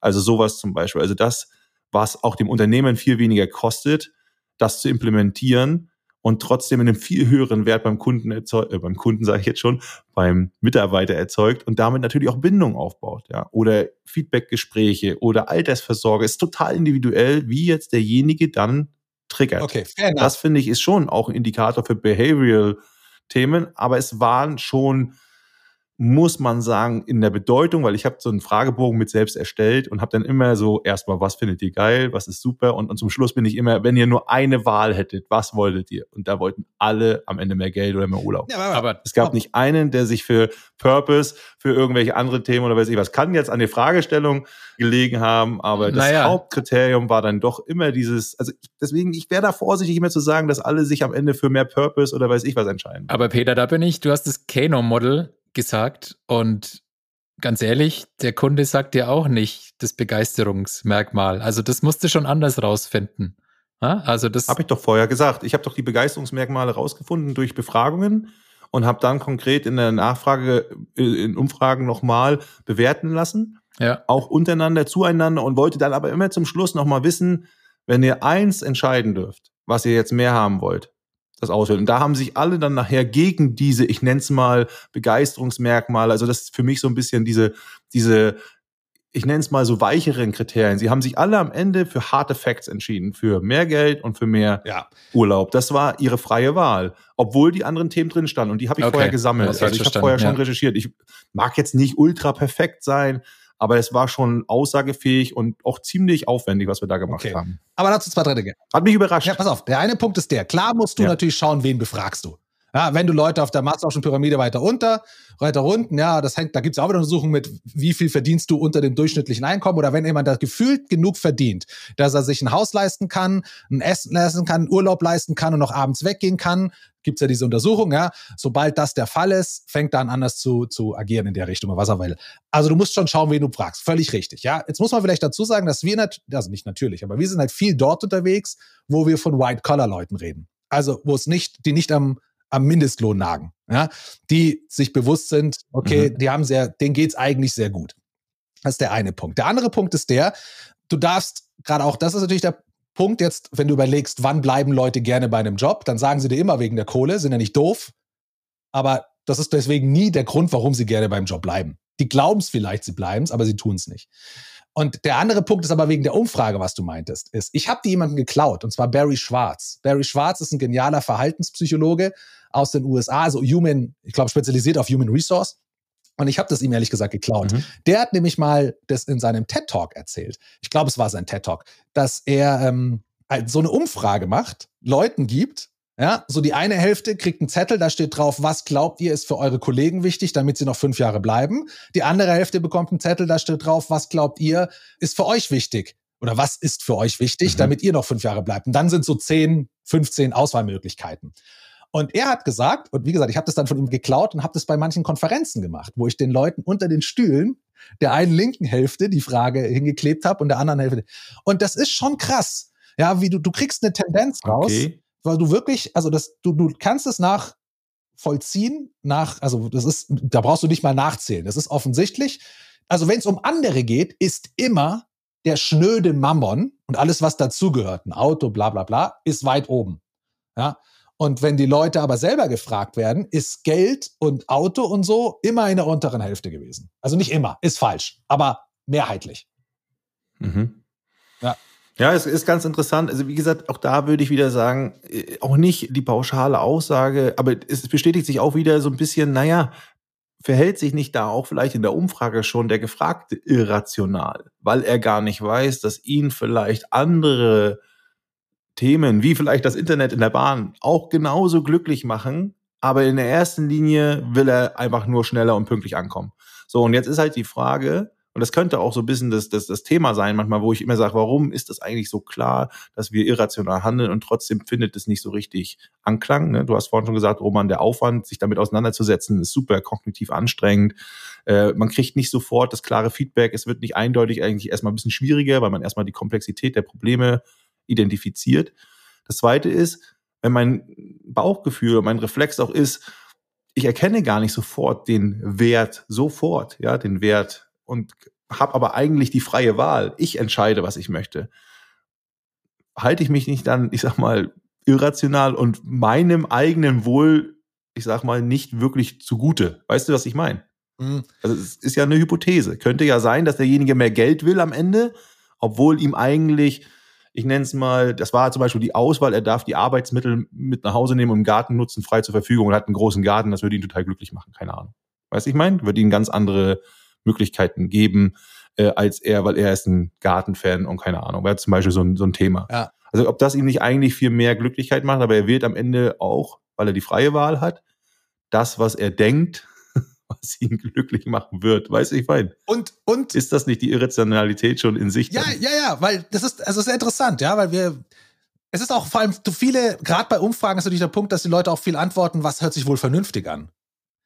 Ja, weil man ja auch selber vernünftig sein will. Hm. Also zum einen machst du es, ja, wenn du in einem gewissen Kontext sagst, du überlegst dir halt, okay, was will der andere wohl, dass ich sage? Ja, was ist wohl gut? Äh, und zum anderen aber auch will man selber ja der vernünftige, seriösere sein, ja. Und man hat so ein gewisses Selbstbild, was man gerne sein würde, selbst wenn man es nicht ist. Selbst wenn es einen auch nicht glücklich macht. Ja, das ist das Gefährliche bei Umfragen, das hast hm. du immer. Äh, oder das hast du insgesamt bei, bei, auch bei Entscheidungen. Da sind wir wieder bei der Entscheidungsfindung. Ja, also wie oft trifft man eine Entscheidung nach einem gewissen Punkt, wo du sagst, das ist einfach sinnvoll. Ja, heißt nicht, dass es dich wirklich glücklicher macht oder dass es, ähm, wie auch immer, naja. Ja, genau. Das meine ich so ein bisschen. Das ist, ich finde das, also kann man wunderbar drüber diskutieren. Ich war nur überrascht so, weil ich das auch oft höre mit dem Sinn und all den Themen und ich kann das auch nachvollziehen. Ich kann das auch fühlen, ne? Das muss ich schon sagen. Und es gibt's auch und dann noch war ich total überrascht. Es war wirklich keine kleine Sample Size, keine kleine Stichprobe. Und es war auch über drei Firmen unterschiedlicher Natur. Und es war wirklich überraschend, dass am Ende das Thema immer gewählt wurde. Das heißt, es war auch klar, als für mich als Berater, ihr müsst das Thema Urlaub und Geld thematisieren. Es darf kein Thema sein, was einfach so mal irgendwie nur besprochen wird. Ihr müsst es regelmäßig, offen, viel transparenter, als ihr es gewohnt seid, früher und klarer kommunizieren. Ihr müsst Sicherheit schaffen. Ihr müsst aufzeigen, wie sich gehaltlich Urlaub entwickeln wird, auch im Vergleich zu anderen Unternehmen, damit ihr gleich da gar nicht erst Problemstellung schafft. Und trotzdem müsst ihr zusätzlich noch euch überlegen, was ist eigentlich gut für deinen Mitarbeiter, was er selber vielleicht noch gar nicht wüsste. Das ist ja aber irgendwie auch ein bisschen verrückt, oder? also ich, ich finde das ist schon auch ein bisschen schwierig und das erklär mal jemanden. Weißt du, ich meine? Ja. Erklär mal jemanden, dass der das so handeln muss. Voll. Es ist, es ist crazy. Oder sollte. Ja? Was wir mal versucht haben, ist, anstatt die Leute zu fragen, die du halten willst, was bräuchten sie, damit sie bleiben, fragst du die, die nicht weg wollen. Warum bleibt ihr eigentlich? Und da sagt dir auch keiner Geld. Weil woanders kriegen sie immer ein bisschen mehr. Weil du hast ja meistens auch die guten Leute, die nicht weg wollen. Ja? Also wenn du Leute hast, die sagen, geil, Montag ab ins Büro, dann sind das nicht die schlechtesten. Mhm. Ja, das sind nämlich genau die, die eine gewisse Selbstwirksamkeit in ihrem Job erleben, weil sie gut sind, ja, weil sie merken, hey, das sind Herausforderungen, ich kann die bewirken, ich habe einen wie auch immer. Die kriegen, die kriegen verdienen schon nicht schlecht, ja, und die wissen auch, hey, wenn sie wechseln würden, Ah, würden sie woanders auch, würden sie wahrscheinlich mehr verdienen. Ja, also und das ist das ist spannend, weil weil dann kriegst du die, die haben ja gar keinen Wechselgedanke, ja. Und wenn du dort versuchst rauszufinden, warum das der Punkt ist, ist das, wenn du sie fragen würdest, was wollen sie, ja, da sind ja nicht doof. Ja, also mehr Geld ist, ist auch cool. Da sagt keiner nein. Aber ob das der Grund ist, weshalb sie bisher geblieben sind, ist es meistens nicht der Fall. Ja, das ist gut. Das ist eine, weiß auch nicht, aber das ist eine gute Denkweise. Nicht nur zu fragen, was ihr da wollt, sondern vielleicht, warum seid ihr überhaupt da? Warum fährst du immer noch Bahn, Roman? Oder warum arbeitest du immer noch hier? Und was ist eigentlich das, was ihr schätzt? Und da kann ich es mir auch schon gut vorstellen, gerade auch bei dem Bahnthema, wenn ich diesen Transfer mal mache, dass es dann nicht nur um das Thema vielleicht, was in erster Linie sofort dominant ist, ne? wo jeder denkt, es, darum geht's am Ende, sondern dass es dann vielleicht auch andere Hidden Needs sind. Ja. Es ist halt, du kannst es wirklich, eigentlich, eigentlich ist es ein Grundprinzip. Du kannst wirklich sagen, ja, wenn Leute etwas gerne machen, bleiben wir jetzt mal beim Beispiel Job, hörst du nie, ja, die, die eben montags auf, ich habe mal so einen Pulli gemacht, da stand immer drauf, geil Montag, ja, weil ich das so als, als Aussage dafür. Du hörst nie, boah, geil, endlich Montag, der Job ist scheiße, aber ich werde gut bezahlt. Das hörst du nie. Ja, und das sind die Leute, die von sich aus bleiben, die du nicht überzeugen musst, die du nicht überreden musst, die du nicht bestechen musst, ja, und ähm, dass sie bleiben, dass sie gerne dabei sind. Und da merkt man halt ganz schnell, was ist dieses, dieses, du hast es vorhin erwähnt mit der Maslow'schen Pyramide so ein bisschen, was ist dieser Threshold? Bis zu dem brauche ich das Materialistische, weil ich verantwortlich bin für Familie, weil ich gewisse Grundbedürfnisse habe und ein soziales Umfeld habe. Da muss gewisse Dinge passen. Aber das ist ja in der Regel überall geregelt. Fast, ja. Also in den Unternehmen, gerade in dem Land wie bei uns, brauchen wir jetzt nicht drüber reden, ja. Hm. Und, und was ist das Quäntchen, was es ausmacht? Ja, und dann bist du eben ganz schnell bei den Dingen, dass, wenn du sie fragst, kommst du nicht mit vernünftigen Antworten. Wenn es die vernünftige Antwort aber wäre, hätten wir es längst gelöst. Ja. Ja, das stimmt. Also ja, finde ich, finde ich gut. Ich habe, um das abzuschließen, auch in dem Thema dann meinem Kunden auch äh, natürlich auf Basis der Situation folgenden Ratschlag gegeben. Ich würde das und das so machen. Also ich würde offen über diese Themen sprechen. Ich würde mir auch klare Strategien überlegen, wie du dort marktgerecht und auch leistungsgerecht vergütest. Du kannst sie nicht unter den Tisch stellen und dann überleg dir, wie du andere Themen ansprichst, individuell dort zu machen. Und ich habe ihm auch gesagt, es ist ein dynamischer Prozess. Du wirst jährlich darüber nachdenken müssen, weil der Referenzpunkt verschiebt sich. Mhm. Und der Referenzpunkt ist der Vergleichspunkt, ja. Also der Vergleichspunkt kann sein, dass, weiß ich nicht, der Nachbar in einem anderen Unternehmen schon viel mehr verdient und vielleicht auch das und das kann und so weiter. Er kann aber auch sein, in einem anderen Unternehmen passiert das und das. Oder die Sachen, die man kennt, die werden gewöhnlich. Und damit haben die auch nicht mehr so einen hohen gefühlten Wert. Manchmal kann es auch sein, dass die gute Teamchemie erst wieder richtig zu spüren ist, wenn ich mal wieder in einem Sackunternehmen war. Ja, sehr gut. Und dann möchte ich gerne zurück. Weißt du, ich meine? Ja, cool. Weil das, weil das ist auch ein Gewohnheitsprozess äh, bei unseren Werten, die wir im Kopf empfinden. Ne? Also diese referenzielle Bewertung zu einem, ja, ich sag mal Status Quo oder zu einem Referenzpunkt ist total wichtig in der Entscheidungsfindung und auch, glaube ich, in der unserer Urteilsfindung, wie wir eigentlich Sachen wahrnehmen und bewerten. ja, alles ist immer relativ. Ja, sehr gut. Ja, geil. Sehr gut. So, ich würde sagen, unsere Sendung mit der Mausfolge zum Chief Behavioral Officer, da machen wir jetzt den Deckel drauf. Eskaliert. Halbe Stunde dauert so eine Sendung mit der Maus, das ist mir schon ein bisschen drüber.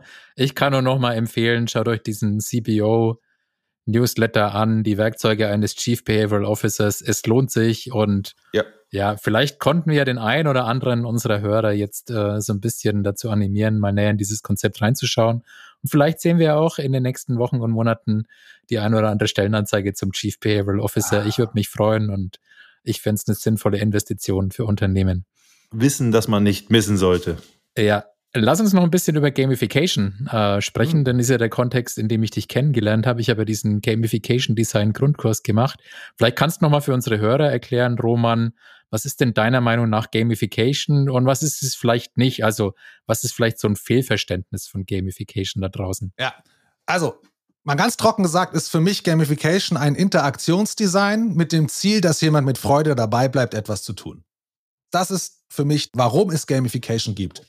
Was ist die Idee dahinter? Die Idee dahinter ist, dass man weltweit, das zieht sich durch die gesamte Spezies durch, ja, egal welches Alter, welches Geschlecht, welche Kultur, welche Herkunft, welche Bildung, gibt es gewisse Aktivitäten, die wir Menschen intrinsisch motiviert machen. Intrinsisch heißt, ich mache es um des Machens Willens. Nicht, weil ich irgendwas kriege, sondern ich mache es um des Machens Willens. Ja, und da sind immer meine drei Top-Beispiele, die ich immer gerne nehme. Das Spiel, egal jetzt ob Brettspiel, Videospiel, Kartenspiel, Fangen im Garten, Verstecken, was weiß ich was. Das ist der Sport, kannst auch Musik nehmen, ja, und das ist das Hobby.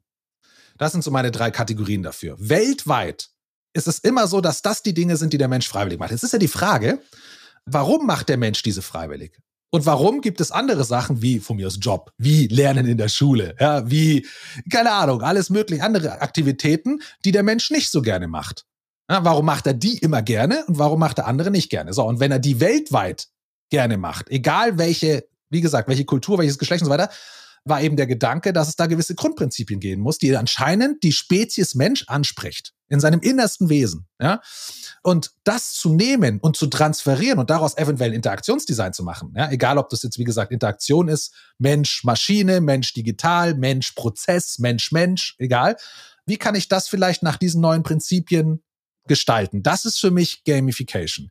Mhm. Und dann kann man umgekehrt dazu sagen, um deine Frage abzuschließen, was Gamification nicht ist, aus meiner Sicht, ja, das, da stehe ich in der Industrie jetzt nicht unbedingt auf der Seite der, der meisten, ist, dass man die Realität oder reale Dinge in ein Spiel verwandeln will. Also in ein bewusstes Spiel. Du setzt dich hin und spielst ein Spiel.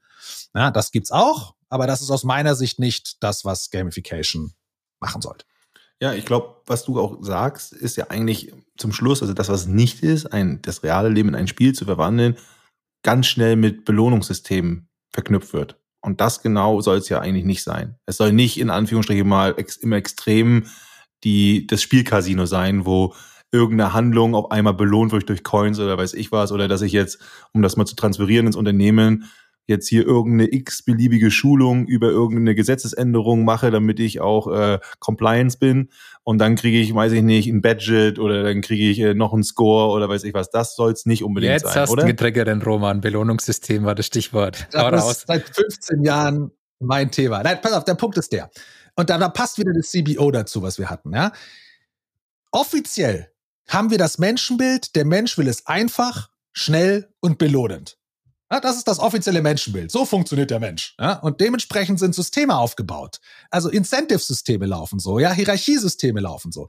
Arbeitsprozesse werden dementsprechend gestaltet. Ja, mach sie möglichst einfach. Es gibt einen geilen Artikel vom Business Harvard Review, Why Managers Design Jobs More Boring Than They Need to Be.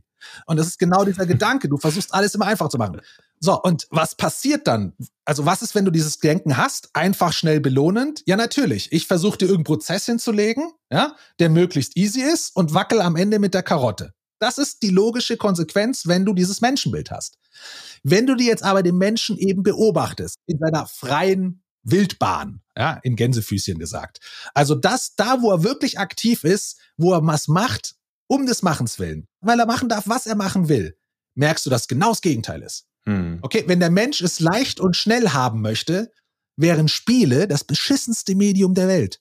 Hm. Ja, dann würde Mario World so gebaut sein, dass du fängst an mit Mario World, drückst auf B und hast die Prinzessin gerettet. Das ist Effizienz. ja? Wir lieben, der Punkt ist, und das ist auch, das kommt aus der Evolutionsbiologie. Knobeln, Rätsel, genau. Also dieses, ja, die Challenge ist das Schöne, ja. Richtig. Der, die Belohnung in einem Spiel, ja, um ist, dass es, herzlichen Glückwunsch, du hast Level 2 geschafft, hey, Level 3 wird härter. Du wirst zu 80, 90 Prozent der Zeit scheitern. Herzlichen Glückwunsch. Wir finden es auch noch geil. Ja? Ähm, wir sind resilient in diesem Bereich. Wir finden Fortschritt nur attraktiv, weil er vorher schwerer war, weil wir nicht wissen, was kommt, weil wir nicht die Sachen vorhersehen können. Ja. Und in der Realität bauen wir alles umgekehrt. Ich meine, auch das hat ja einen Grund. Es ist ja in Ordnung, dass ein Unternehmen oder das ist ja das Problem mit dem. Das sind zwei Welten. Ja? Natürlich willst du effizient sein. Natürlich baust du Prozesse, wo du Probleme rausdesignst, ja, weil das Ressourcen spart, weil du schneller zum Ergebnis kommst, weniger Fehler machst. Das ist alles nachvollziehbar und legitim. Aber gleichzeitig, und das muss man akzeptieren, baust du Prozesse, die für den Menschen langweilig sind. Der findet es nicht spannend, immer das Gleiche. Wenn das der Fall wäre, also zum Beispiel ich war im Internat, so Sportinternat, du hast Sport gehabt, du hast Schule gehabt, ja, so, dann hast du noch irgendwie abends manchmal was, wo du Zeit rumbringen musstest, also hast du vielleicht noch ein Hobby gemacht. Bei mir war es Modellbau. Ja, und das ist so das Idealbeispiel eines, eines Hobbys. Und egal, was ihr als Hobby habt, ihr habt genau das Gleiche. Ich habe nicht das, also mein allererstes Modell war ein Flugzeugmodell, ja, weiß ich noch genau, eine F-14 Tomcat, ja, war zum, war schon bemalt zum Zusammenstecken. Ja, war mein erstes Modell, war einfach, ja, einfach zu beginnen.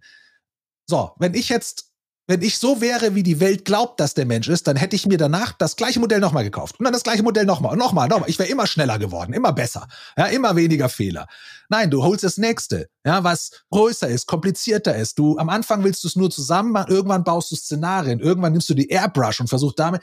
Wir selber machen es uns schwerer, wenn wir machen dürfen, was wir wollen. Hobbys sind so konzipiert. Und das ist das, was, was komplett dem widerspricht, wie wir es heutzutage machen eben das, was du genau sagtest, Peter. Hier ist irgendwas, wir wissen, es ist langweilig, ist okay, aber weißt du was, du kriegst ein Badge. Ja. Nochmal aufs Unternehmen jetzt geguckt. Wie ist es dann mit Karriere, also unterschiedliche Hierarchieebenen nach oben steigen? Würdest du sagen, das ist Gamification, weil, weil ich unterschiedliche Level habe und es wird immer schwieriger, das zu erreichen? Oder ist es eigentlich ein falsches Verständnis auch? Also, es kann sein. Ja, der Punkt ist aber der. Erstmal ist es ein Layer. Ja, Karriere nimm's als Level. So wie du gesagt hast, nimm's als Level. Wenn ich dir jetzt ein Spiel hinlege, ja, und ich sag halt, hey, da gibt's Level 1 bis 20. Und das Level 2 ist so langweilig wie Level 1. Und es wird nicht schwerer, ja, und du machst immer das Gleiche. Und ich sag, hey, jetzt mach bitte dasselbe nur öfter dann schmeißt das Spiel in die Ecke. Ist dir völlig wurscht, ob du ein Level weiterkommst oder nicht. Ja, die Karriere selber ist natürlich eine Art Feedback. Es ist auch wieder der Punkt Zugang zu Ressourcen wie einer Vergütung, die ich brauche mit steigendem Lebensstandard. Daran ist gekoppelt und so. Von daher hat das alles seine Richtigkeit. Aber ein langweiliger Job wird nicht attraktiv, weil du ihn jetzt als Direktor machst und nicht mehr als Senior Designer. Ja, deswegen ist der Job nicht attraktiver, wenn er vorher schon unattraktiv war. So wie ein langweiliges Spiel nicht interessanter wird, nur weil die Level schwerer werden. Doch, wenn die Level schwerer werden, wird's interessanter meistens. Nein, aber so wie. Ähm aber, hä? aber wenn ich ein Spiel habe, also Mario Kart, um mal ein Beispiel zu nehmen, kickt mich gar nicht. Also kickt mich persönlich gar nicht. Ich oute mich, wahrscheinlich bin ich aber schlimm, ne? aber mich kickt's gar nicht. Das heißt, ob da jetzt ein Level schwerer wird ich oder. Ich kann dir schon sagen, warum, weil dein Chef immer Go-Kart fahren wollte zur Weihnachtsfeier und deswegen hast du jetzt keinen Bock mehr auf Mario Kart. Ja, aber ob ich jetzt das, ob das Level jetzt schwerer wird, es wird doch für mich nicht interessanter. Also das meinte ich so ein bisschen, das passt doch eigentlich zu dem, was du gerade gesagt hast. Wenn, wenn, wenn der Job mir keinen Spaß macht, dann, dann bringt's ja auch nichts, wenn es schwerer wird, oder? Also. Nein, pass auf, das ist der Punkt. Also, es ist natürlich nicht nur schwerer. Ja, da ist das Narrativ dabei, das ist die Rolle dabei, ja, da ist, das ist die Dynamiken, die, wie das Spiel mit dir interagiert. Es gibt an, du kannst mir jetzt irgendein Spiel nennen, was du gut findest, und ich kann dir sagen, es wird schwerer. Hm. Ja, also es, jedes Spiel wird schwerer. Nur weil dir ein Spiel nicht gefällt, was schwerer wird, heißt es nicht, dass, dass, dass es schwerer wird, nicht eine wichtige Mechanik ist. Nee, nee, nee, nee, das wollte ich damit auch nicht sagen. Absolut. Also dieses Grundprinzip des Anstrengung und Wertschätzung irgendwie so einhand gehen, weil Menschen dazu neigen, irgendwie Dinge, für die sie hart gearbeitet haben, irgendwie viel mehr zu schätzen. Ja. Ja, auch Dinge, die man nicht leicht erreicht, sind viel seltener ja. und haben deswegen auch viel mehr Wert. Ja, also das ist ja auch so typisch. Ja, und auch diese Selbstwirksamkeit zu spüren, seine Ziele zu erreichen. Ja. Das ist alles irgendwie total der Effekt, dass man sagt, okay, Dinge, die schwer zu erreichen sind, haben für uns mehr Wert. Ja. Und dennoch gibt's Amazon. Dennoch gibt's Amazon und Amazon ist ein Klickkauf und wir alle mögen Amazon aus bestimmten Gründen manchmal nicht und kaufen trotzdem dort. Ja, also wir handeln wieder irrational. Nein, du handelst nicht, nein, nein, nein. Du handelst extrinsisch getrieben. Das ist nicht irrational. Aber du bist nicht intrinsisch motiviert, es zu nutzen. Warum ist es extrinsisch getrieben? Wie, weil du was haben willst. Es macht dir irgendwas leichter. Du willst es haben. Du willst am Ende irgendwas schneller haben. Du willst das richtige Produkt finden. Du willst Geld sparen. Du machst es wegen dem Ausgang, wegen dem Endresultat. Okay? Du machst Amazon nicht um des Amazon-Machens willens. Okay? Mhm. Sondern du machst Amazon, weil du ein Resultat haben willst. Fair enough. Das ist extrinsisch. Okay? Okay. Ein Job, was wir aber merken, ist, dass wenn du eine repetitive mechanische Aufgabe machst, sagen wir, du arbeitest am Fließband, okay? Also das heißt, der Prozess ist immer der gleiche. Du hast ihn einmal gelernt und begriffen. Und jetzt will ich, dass du ihn immer, immer wieder machst. Ja, weil das Fließband ändert sich nicht. Also mach bitte dasselbe immer, immer wieder. Das heißt, es geht nicht um den Prozess, sondern es geht Schreckliche um, Vorstellung. Ja, ja, ja, ja. Aber, aber es, geht, es geht nicht um den Prozess, sondern es geht um das Endresultat. Ja. Weil der Prozess ist ja schon erledigt. Ja. ja, der ist ja geklärt, wie der ist. Ja.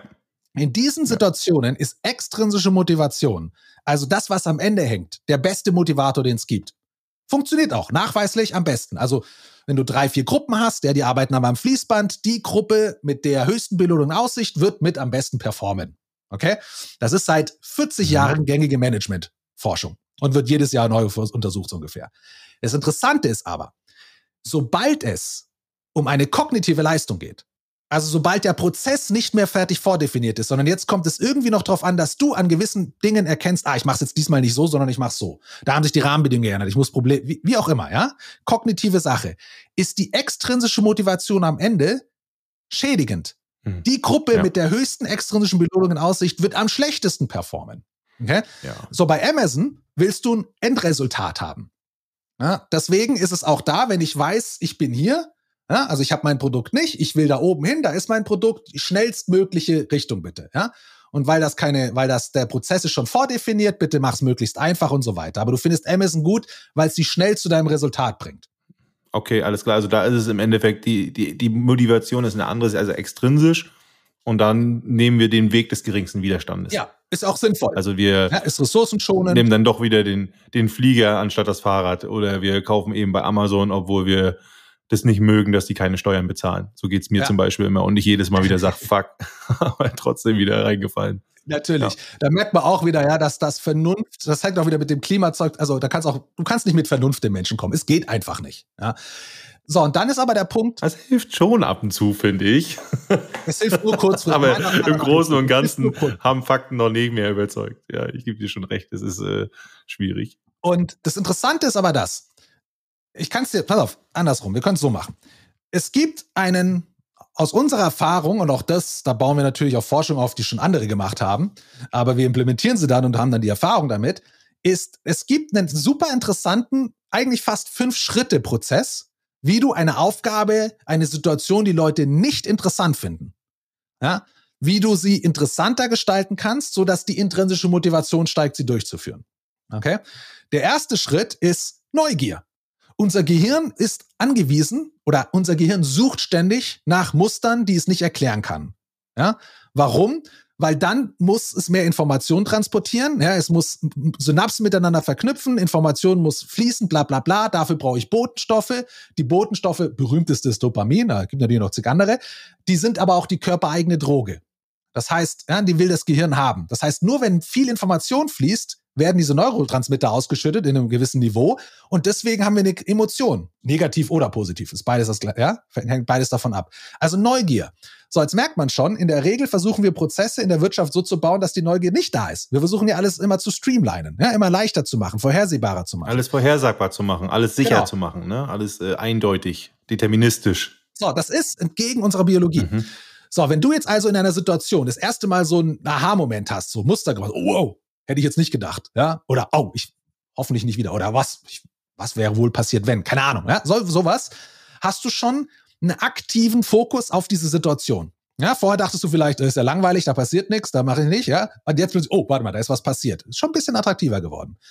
Wenn du jetzt öfter ja, diese Neugierfaktoren hast in dieser Situation, verfestigt sich dieses Gefühl, diese, diese, diese Motivation für die Situation. Ja, das ist ja doch interessant. Da, da führt dir die eine Frage zur nächsten und hey, damit reden, ist ja gar nicht so langweilig. Ja, solche Dinge. Wenn es dir dann noch, das ist der zweite Schritt. Also einmal, du hast einmal die Neugier und dann du hast diese wiederholende Neugier. Ja, du schaffst wie so eine Art Feedback-Loop, der sich ergibt und das eine führt zum nächsten.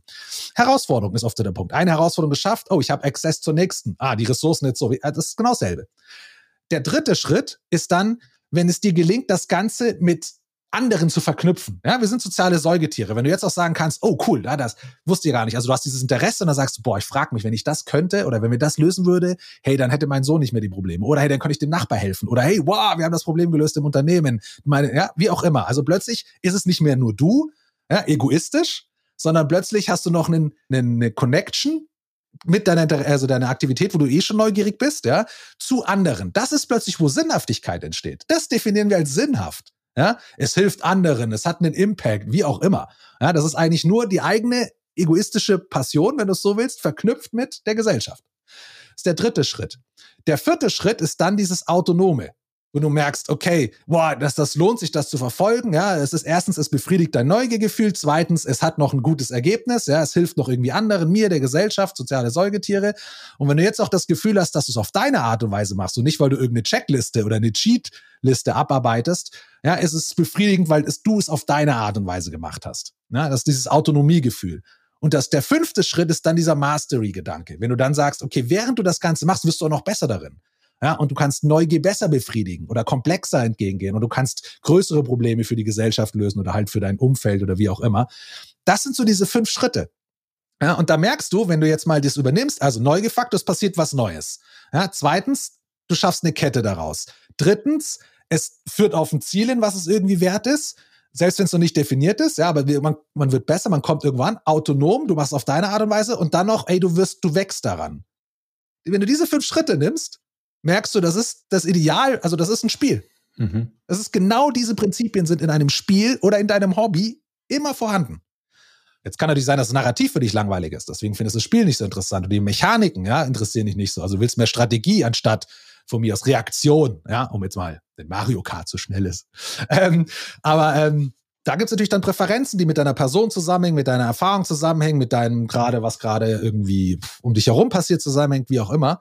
Aber diese fünf Prinzipien sind immer vorhanden und die haben, wie gesagt, nichts damit zu tun, wie du am Ende entlohnt wirst oder was du am Ende erhältst.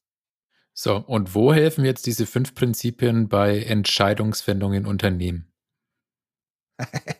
also du meinst die Situation, wenn einer eine Entscheidung treffen muss? Ja.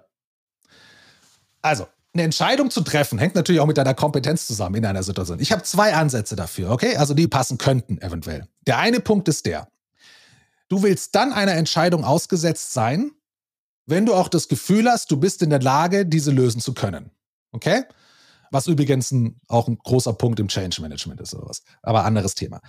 So, das heißt, zu wissen, also über eine zum Beispiel Journey, ja, Gamification ist nichts anderes als eine Journey, die sich über die Zeit vor dir entfaltet aufgrund deiner Entscheidungen. Okay? Und das heißt, du kommst zur richtigen Zeit an einer Entscheidung an, wenn du soweit bist.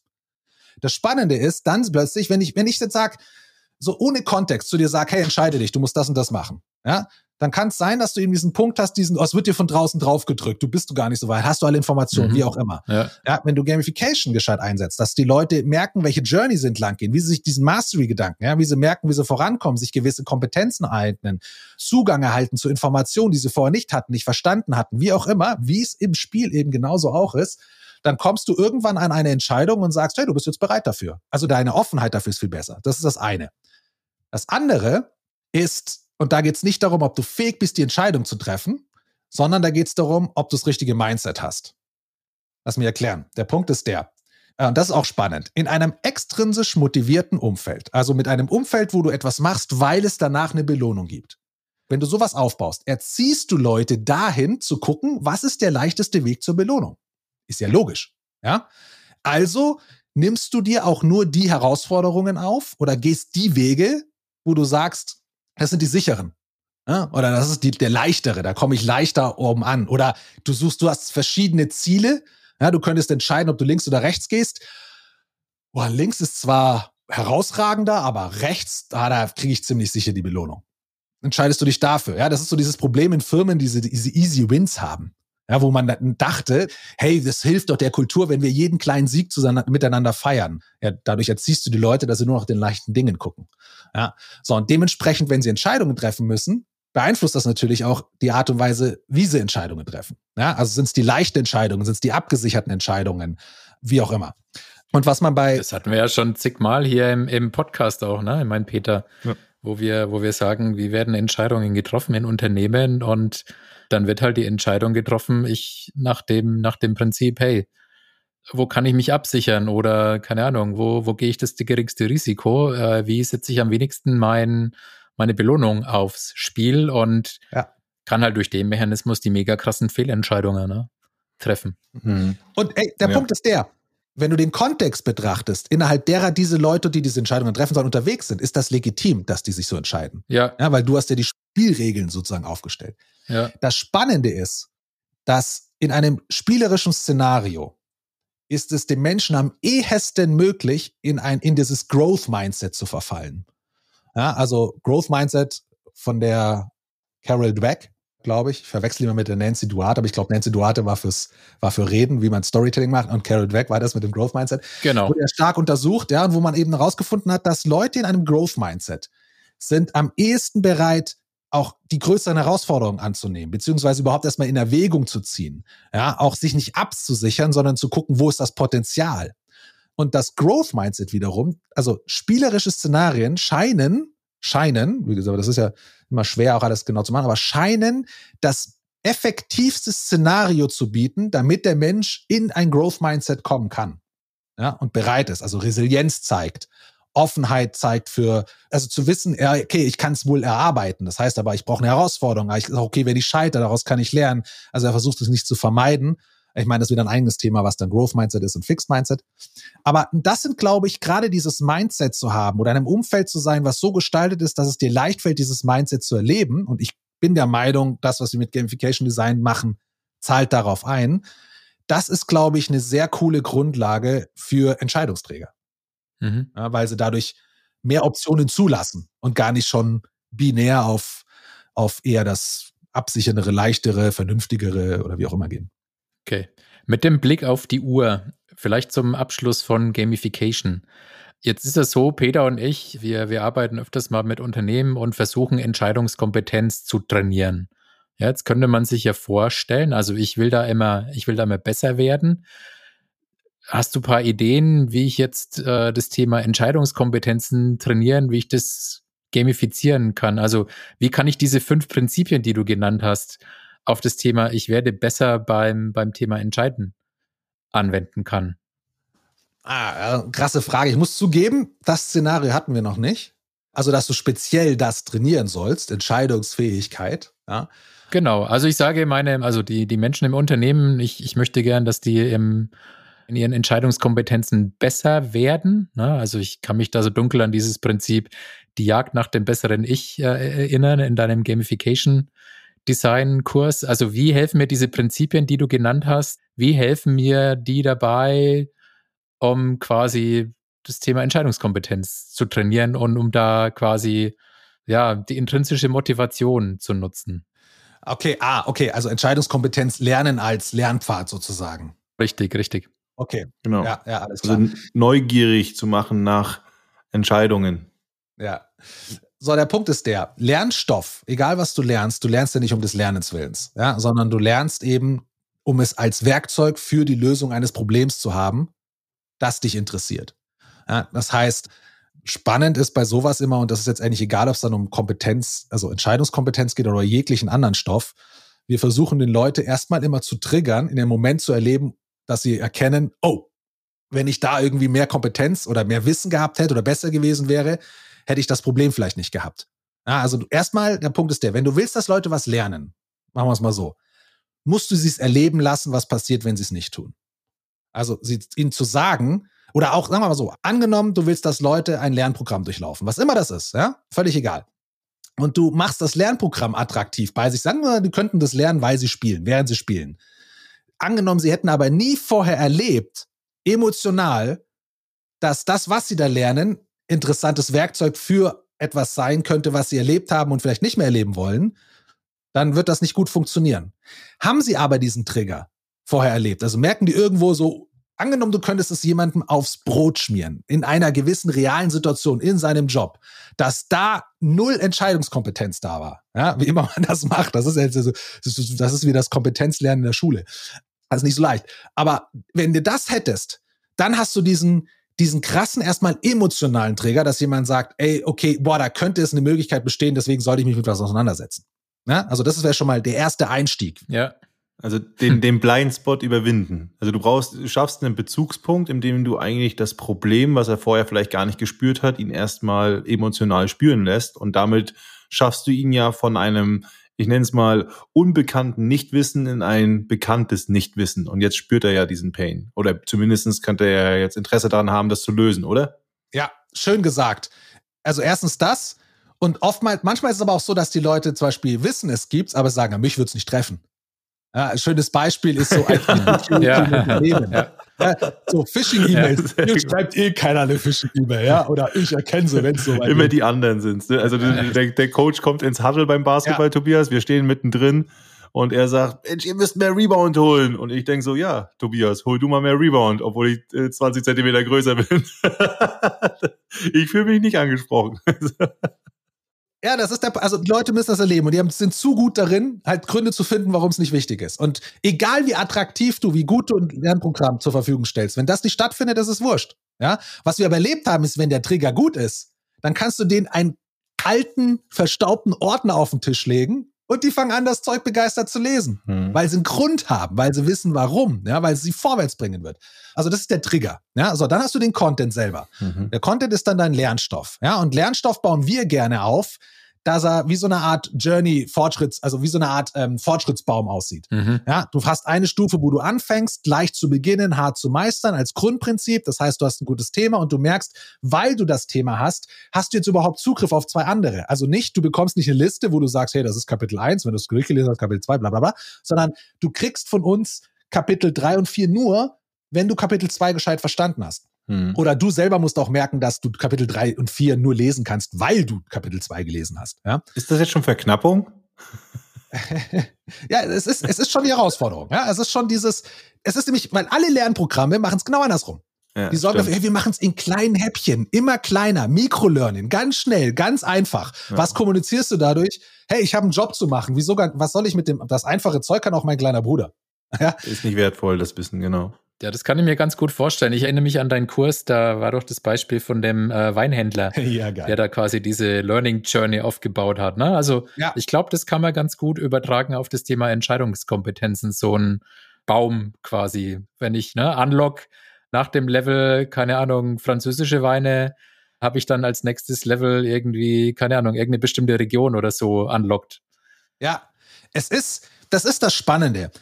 Sagst du jemanden, hier, wenn du das hast, machst du das, ist es eben so ein von außen Auftritt-Turnier. Das ist jetzt wurscht, ob du es mir sagst oder ob das Programm es mir sagt. Ja. ja. Aber habe ich das Gefühl, also ist das Feedback durchs Programm eher so, hey, weil du das hast, gelesen hast, weil du das verstanden hast, verarbeitet hast, wie auch immer man das, ja, wie interaktiv das dann ist, wie es manchmal ist es leichter, manchmal schwerer, hast du jetzt überhaupt Zugang zu dem und dem? Ja, und jetzt kannst du noch entscheiden, also das ist ja der Mastery-Gedanke. Okay? Das ist ja der Punkt im Spiel. Du sagst ja im Spiel, ey, ich habe Level 2 gemacht. Natürlich mache ich Level 3. Ich habe es mir erarbeitet. Mhm. Ja, ich höre doch jetzt nicht auf. Ja, mal schauen, ob das Spiel mich überreden kann, Level 3 zu spielen. Ja, das machst du ja nicht. ja? Sank Kost. Ja. Sag doch. Ja. Das ist, das ist so ein, so ein wichtiger Faktor, den du gerade angesprochen hast. Dieses gefühlte Investment. Ich habe Zeit und Arbeit reingesteckt. Also ja. muss es gut sein. Oder also wäre es blöd, wenn ich aufhöre. Ja? Oder ja. wenn die, also je schwieriger eine Aufgabe wird, ich bin umso eher bereit, dran zu bleiben, sie durchzuführen, je mehr Zeit und Arbeit ich schon reingesteckt habe. Also muss ich dafür sorgen, dass jemand das erkennt, dass er das gemacht hat. Ja? Und genau das, was mhm. alle machen, leichter und schneller, ist genau das Gegenteil davon.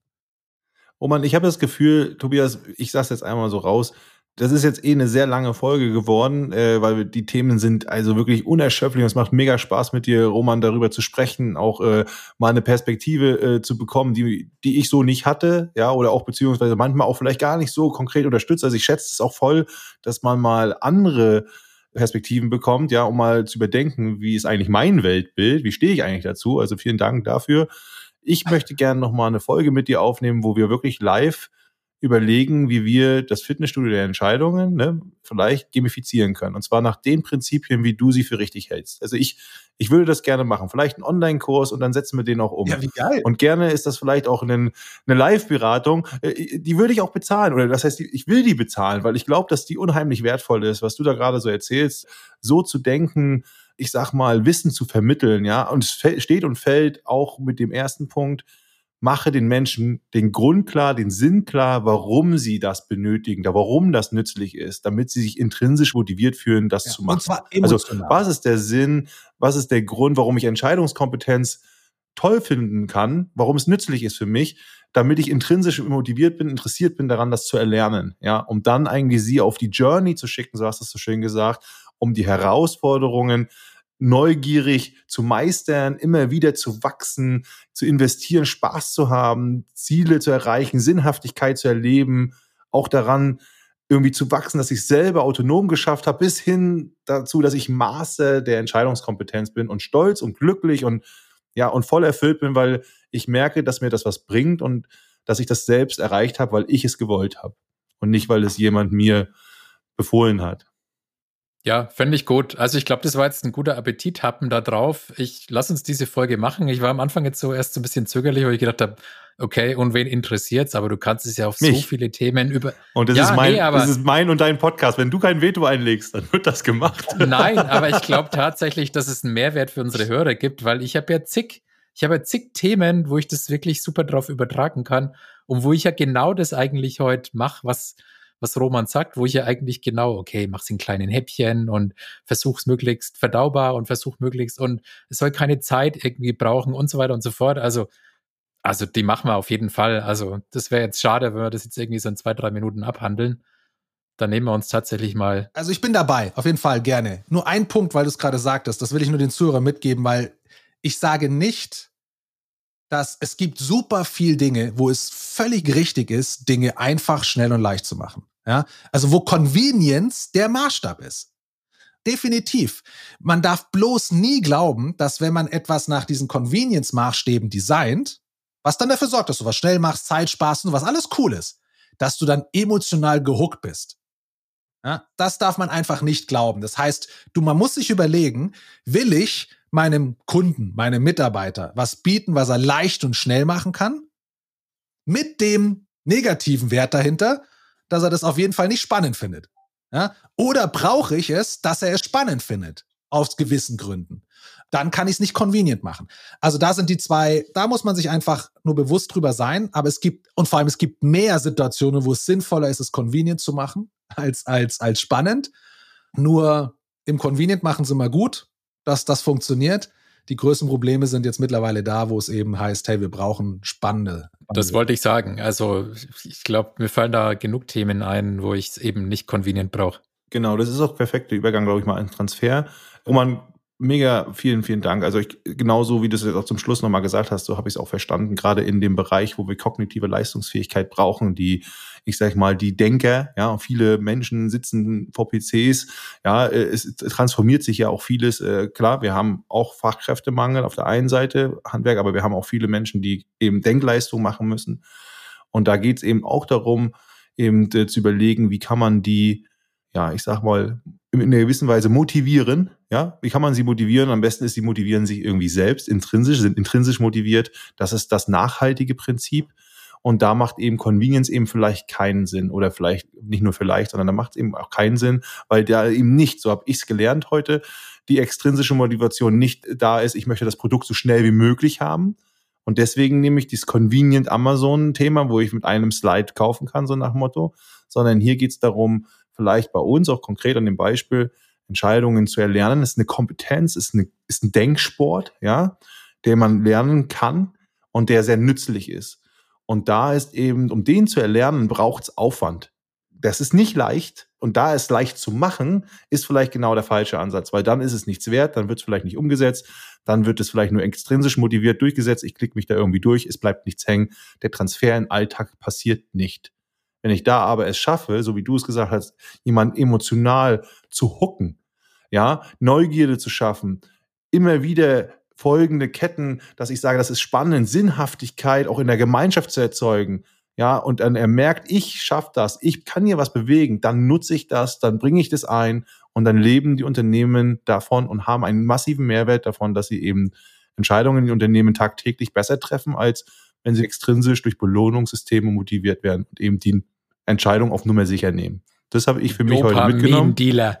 Ja, der, Do der Dopamin-Dealer, Roman. Geil. Genau, aber das ist so, genau, und das habe ich so für mich ein bisschen mitgenommen und, und vielleicht abschließend dann, Tobias, dann hast du das letzte Wort. Für mich auch, das ist eigentlich, was du da beschreibst, ein bisschen so eine Schule des Lebens oder vielleicht auch meine Journey, weil du, als dem Moment, wo du Journey geschrieben hast, habe ich mir hier Journey notiert, meine Journey als Unternehmer. Was hat mich eigentlich rausgebracht aus so einem großen Unternehmen? Neugierde, immer wieder was machen, dieses zum Unternehmer werden, ich bin mittendrin, hat ständig was mit, äh, ich sag mal, noch ein Leben, noch ein Level, noch mal wieder von vorne anfangen, noch mal machen, noch eine Kette, dann habe ich das vielleicht hingekriegt, dann muss ich das nächste machen, jetzt muss ich mich mit Marketing, dann Finanzen, dann Führung, das, bla bla bla, immer wieder. Das Soziale, das Gemeinschaft mit den Partnern, Mitarbeitern, aber auch mit Kunden, was zu schaffen. Und auch das Autonome. Ich habe das irgendwie auch selbst geschafft. I did it my way. Ja. Ja, und jetzt irgendwie der Master darin zu werden, was auch immer das sein wird, wer weiß es, ist schon ein ziemlich geiles Gefühl. Und ich glaube, das ist am Ende auch das, was Gamification dir bringt. Irgendwie dieses, und das mache ich ja nicht, weil mich irgendwo, irgendwo dazu jemand extrinsisch motiviert. Ja, weil ich habe ganz viele Jahre erstmal ganz viel weniger Geld und ganz viel weniger Freizeit gehabt, als ich das vorher in meinem 9-to-5-Job, nenne ich es mal, obwohl das nie 9-to-5 war, aber einen sehr guten bezahlten Konzernjob hatte. Also deswegen vielen, vielen Dank für deine Perspektive. Viele Sachen mal klar geworden, war sehr, sehr schön, ähm, dir zuzuhören. Cool, freut mich. War das schon ein Transfer, Peter? Ja, okay, den Transfer für die Unternehmen, ich glaube, das ist relativ eindeutig zu überlegen, wann macht es Sinn, Convenience versus emotional gehuckt sein und vielleicht auch äh, eben nicht alles leichter zu machen, sondern eben vielleicht auch bewusst hier Hürden einzubauen, Neugierde zu nutzen, die typischen, wie sagt man, biologischen Muster des Menschen zu nutzen. Das ist für mich auf jeden Fall der Transfer für Gamification, das abzulegen, da auch mal einen Berater, einen Experten hinzuzuziehen und sich beraten zu lassen, was ist denn die richtige Situation, wo ich das bringen kann und dass sich das überhaupt nicht ausschließt mit den ökonomischen Zielen des Unternehmers, ganz im Gegenteil, dass es ultra profitabel sein kann. Also wieder ein Werkzeug, was man definitiv im Unternehmen haben sollte und das ist auch am Ende für mich nochmal zum CBO, diesen Chief Behavioral Officer, genau das Gleiche. Das nicht zu tun, halte ich für keinen leistbaren Verlust. ja. Das wäre so mein Endresultat. Okay, klasse. Roman, dein Transfer, was nimmst du mit aus der Folge? Also ich fand gerade am Anfang die Diskussion mit dem ähm, CBO an für sich und wie man ihn sieht, was seine Aufgaben sind, das fand ich, fand ich cool. Da gab es ein, zwei Ansichten für mich, die, ich glaube, ich weiß nicht, ob man da auch noch, ob ich die mehr rausarbeiten muss in den Newslettern selber. Wäre spannend zu sehen, ob, ob andere Leute das so sehen wie, wie Peter zum Beispiel oder auch du, ja, was, wo will man hin mit dem CBO oder nicht, ob das so rüberkommt. Das fand ich sehr cool. Ansonsten, ein Transfer ist auf jeden Fall, ich habe vielleicht eine neue, neue Nische entdeckt, ich weiß nicht, neue, neue Zielgruppe. Ich habe es ja gesagt, ich hab, wir haben noch nicht so das Thema gehabt, man sagt, hey, wie können wir mit Gamification die Entscheidungskompetenz im Unternehmen verbessern? Ja, und zwar jetzt nicht nur als Lernmaterial, sondern eben als, als Fähigkeit. Ich glaube aber, das könnte sehr sexy sein, das genau so als, als Produkt zu entwickeln. Das ist geil. Cool. Ich bin dein Partner. Ich mache mit. Ja, super. Geil. Machen wir schön ja. als Livestream. Ja, auf jeden Fall. Und wie gesagt, ich glaube, das ist, äh, es ist noch nicht klar, äh, was das eigentlich an Impact auch in den Unternehmen bringen wird. Und wir haben eine super unsichere Zukunft vor uns, ganz anders, als wir das gewohnt sind. Und wir werden mit ganz anderen Werkzeugen arbeiten müssen fand ich super spannend, was du da heute erzählt hast, einfach, um einfach auch den Leuten zu helfen. Ich sehe das wirklich so, auch zu helfen, Wissen sich anzueignen, die ihnen dann nützlich ist. Ne? Da sind wir wieder bei der Irrationalität. Tobias, wie ist dein, wie ist dein Transfer?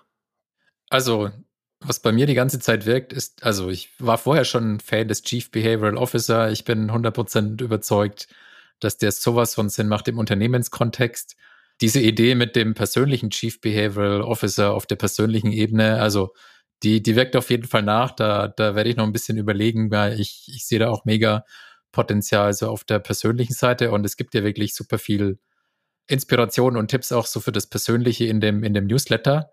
Und mein Aha-Erlebnis tatsächlich ist das Thema Neugier, weil ich ein mega neugieriger Mensch bin und ich glaube, ich bin wirklich so ein Dopamin-Junkie. Also da hat sich jetzt der ein oder andere Knoten für mich gelöst, warum ich so reagiere, wie ich reagiere oder warum ich mich so verhalte, wie ich, wie ich mich verhalte. Und ja, also das war für mich auch nochmal so ein, so ein persönliches Learning. Also zwei sehr persönliche Transfer-Takeaways. Cool. Also Zukunftslust, Tobias, ist ja eigentlich auch äh, was, was mit stark mit Neugierde zu tun hat, ne? Und für mich auch irgendwie den Transfer in die Entscheidungsfindung nochmal. Also warum bin ich so ein Fan von Entscheidungen? Weil alles viel, viel unsicherer wird und wir gewohnt sind, irgendwie alles sicher machen zu wollen. Und wo ist da eigentlich Platz für die Neugierde, wenn wir alles nicht sicher machen? Dann ist ja alles klar. Ne? Und so ist unsere Welt nicht. Und diese spielenden Erfolg haben und Spaß dabei, ich finde, wenn man das schafft, da fühlt man sich doch auch stark für das nächste Level, für die nächste Herausforderung der Zukunft. Ja. ja? Klingt für mich für Entscheidungsfreude, klingt für mich für Zukunftsfreude, klingt für mich nach einer ziemlich coolen Sache. Auf jeden Fall. So, Jetzt haben wir schon viele äh, Tipps, Ressourcen, Bücher, TED Talks, Newsletter heute genannt. Gibt es noch abschließend was, Roman, was du unseren Hörern unbedingt ans Herz legen willst? Ein Buch, Video, Podcast, Spiel, whatever, was zu den Themen unserer heutigen Folge passt? Oder wird schon alles gesagt? Ja, gesagt ist nie alles, das ist klar. Aber ähm, es ändert sich immer ein bisschen. Aber aktuell, wen ich jedem empfehlen kann, der sich für das Thema gerade auch Arbeitspsychologie oder Organisationspsychologie interessiert, ist der Adam Grant. Professor an der Wharton School, an der Uni in Pennsylvania, und hat zwei, drei coole Bücher geschrieben, hat einen coolen YouTube-Kanal, glaube ich, auch. Erklärt die Sachen echt stark. Also Adam Grant, immer meiner Ansicht nach ein Besuch wert. Alles klar, dann würde ich sagen, pack mal mal den YouTube-Kanal in die Shownotes noch mit rein. Cool. Ich würde auch noch einen Buchtipp machen, weil das hat mich heute getriggert über extrinsische und intrinsische Motivation und ein Buch über Führung. Vielleicht kennst du es sogar, Roman, äh, was wirklich motiviert. Drive von Daniel H. Pink. Fand ich mega, als ich es gelesen habe. Und äh, wenn du es nicht kennst, kann ich es dir auf jeden Fall empfehlen da geht es auch darum, warum eigentlich intrinsische Belohnungssysteme unsere intrinsische Motivation tötet. Also ich glaube, das kam sogar im Gamification Design Kurs vor, Roman, oder? Richtig? Ja, also ich meine, wir hatten heute kurz drüber gesprochen. Genau dieser Unterschied zwischen einer repetitiven, monotonen Aufgabe, extrinsisch motiviert, kognitive Herausforderung, intrinsische Motivation, das ist eigentlich auch, ich meine, der hat auch einen super TED-Talk gehalten. Das ist von Dan Pink, der hat das auch zusammengetragen, so, ja. Okay, gut. Ja, also sind wir da auf einem ähnlichen äh, Level mal gewesen. Das ist mir nämlich sofort eingefallen und fand ich ein mega Buch, habe ich mal vor vier Jahren gelesen ja, und super. wirklich aufgefressen. Cool. Dann haben unsere Hörer was zu tun, äh, können sich durch über anderthalb Stunden Podcast jetzt hören und die ganzen Ressourcen noch. Also da ist die Zeit bis zur nächsten Folge, die rauskommt, auf jeden Fall gut verplant. Vielen, vielen Dank, dass du da warst, Roman. Ich danke euch. Wiederholung haben wir ja schon mehr oder weniger äh, fix gemacht. Ich freue mich drauf. Mach's gut, Roman. Vielen Dank. Ciao. Macht's gut, ich freue mich, danke. Hey ihr zwei, da habt ihr mich ja mal wieder eine Ewigkeit warten lassen, bis ich ans Mikro kann. Hatten wir uns nicht schon mal vorgenommen, dass ich öfters ans Mikro darf? Das ist mal wieder der Beweis, dass gute Vorsätze nicht funktionieren. Wie wäre es übrigens, wenn ich Chief Behavioral Officer dieses Podcasts werde?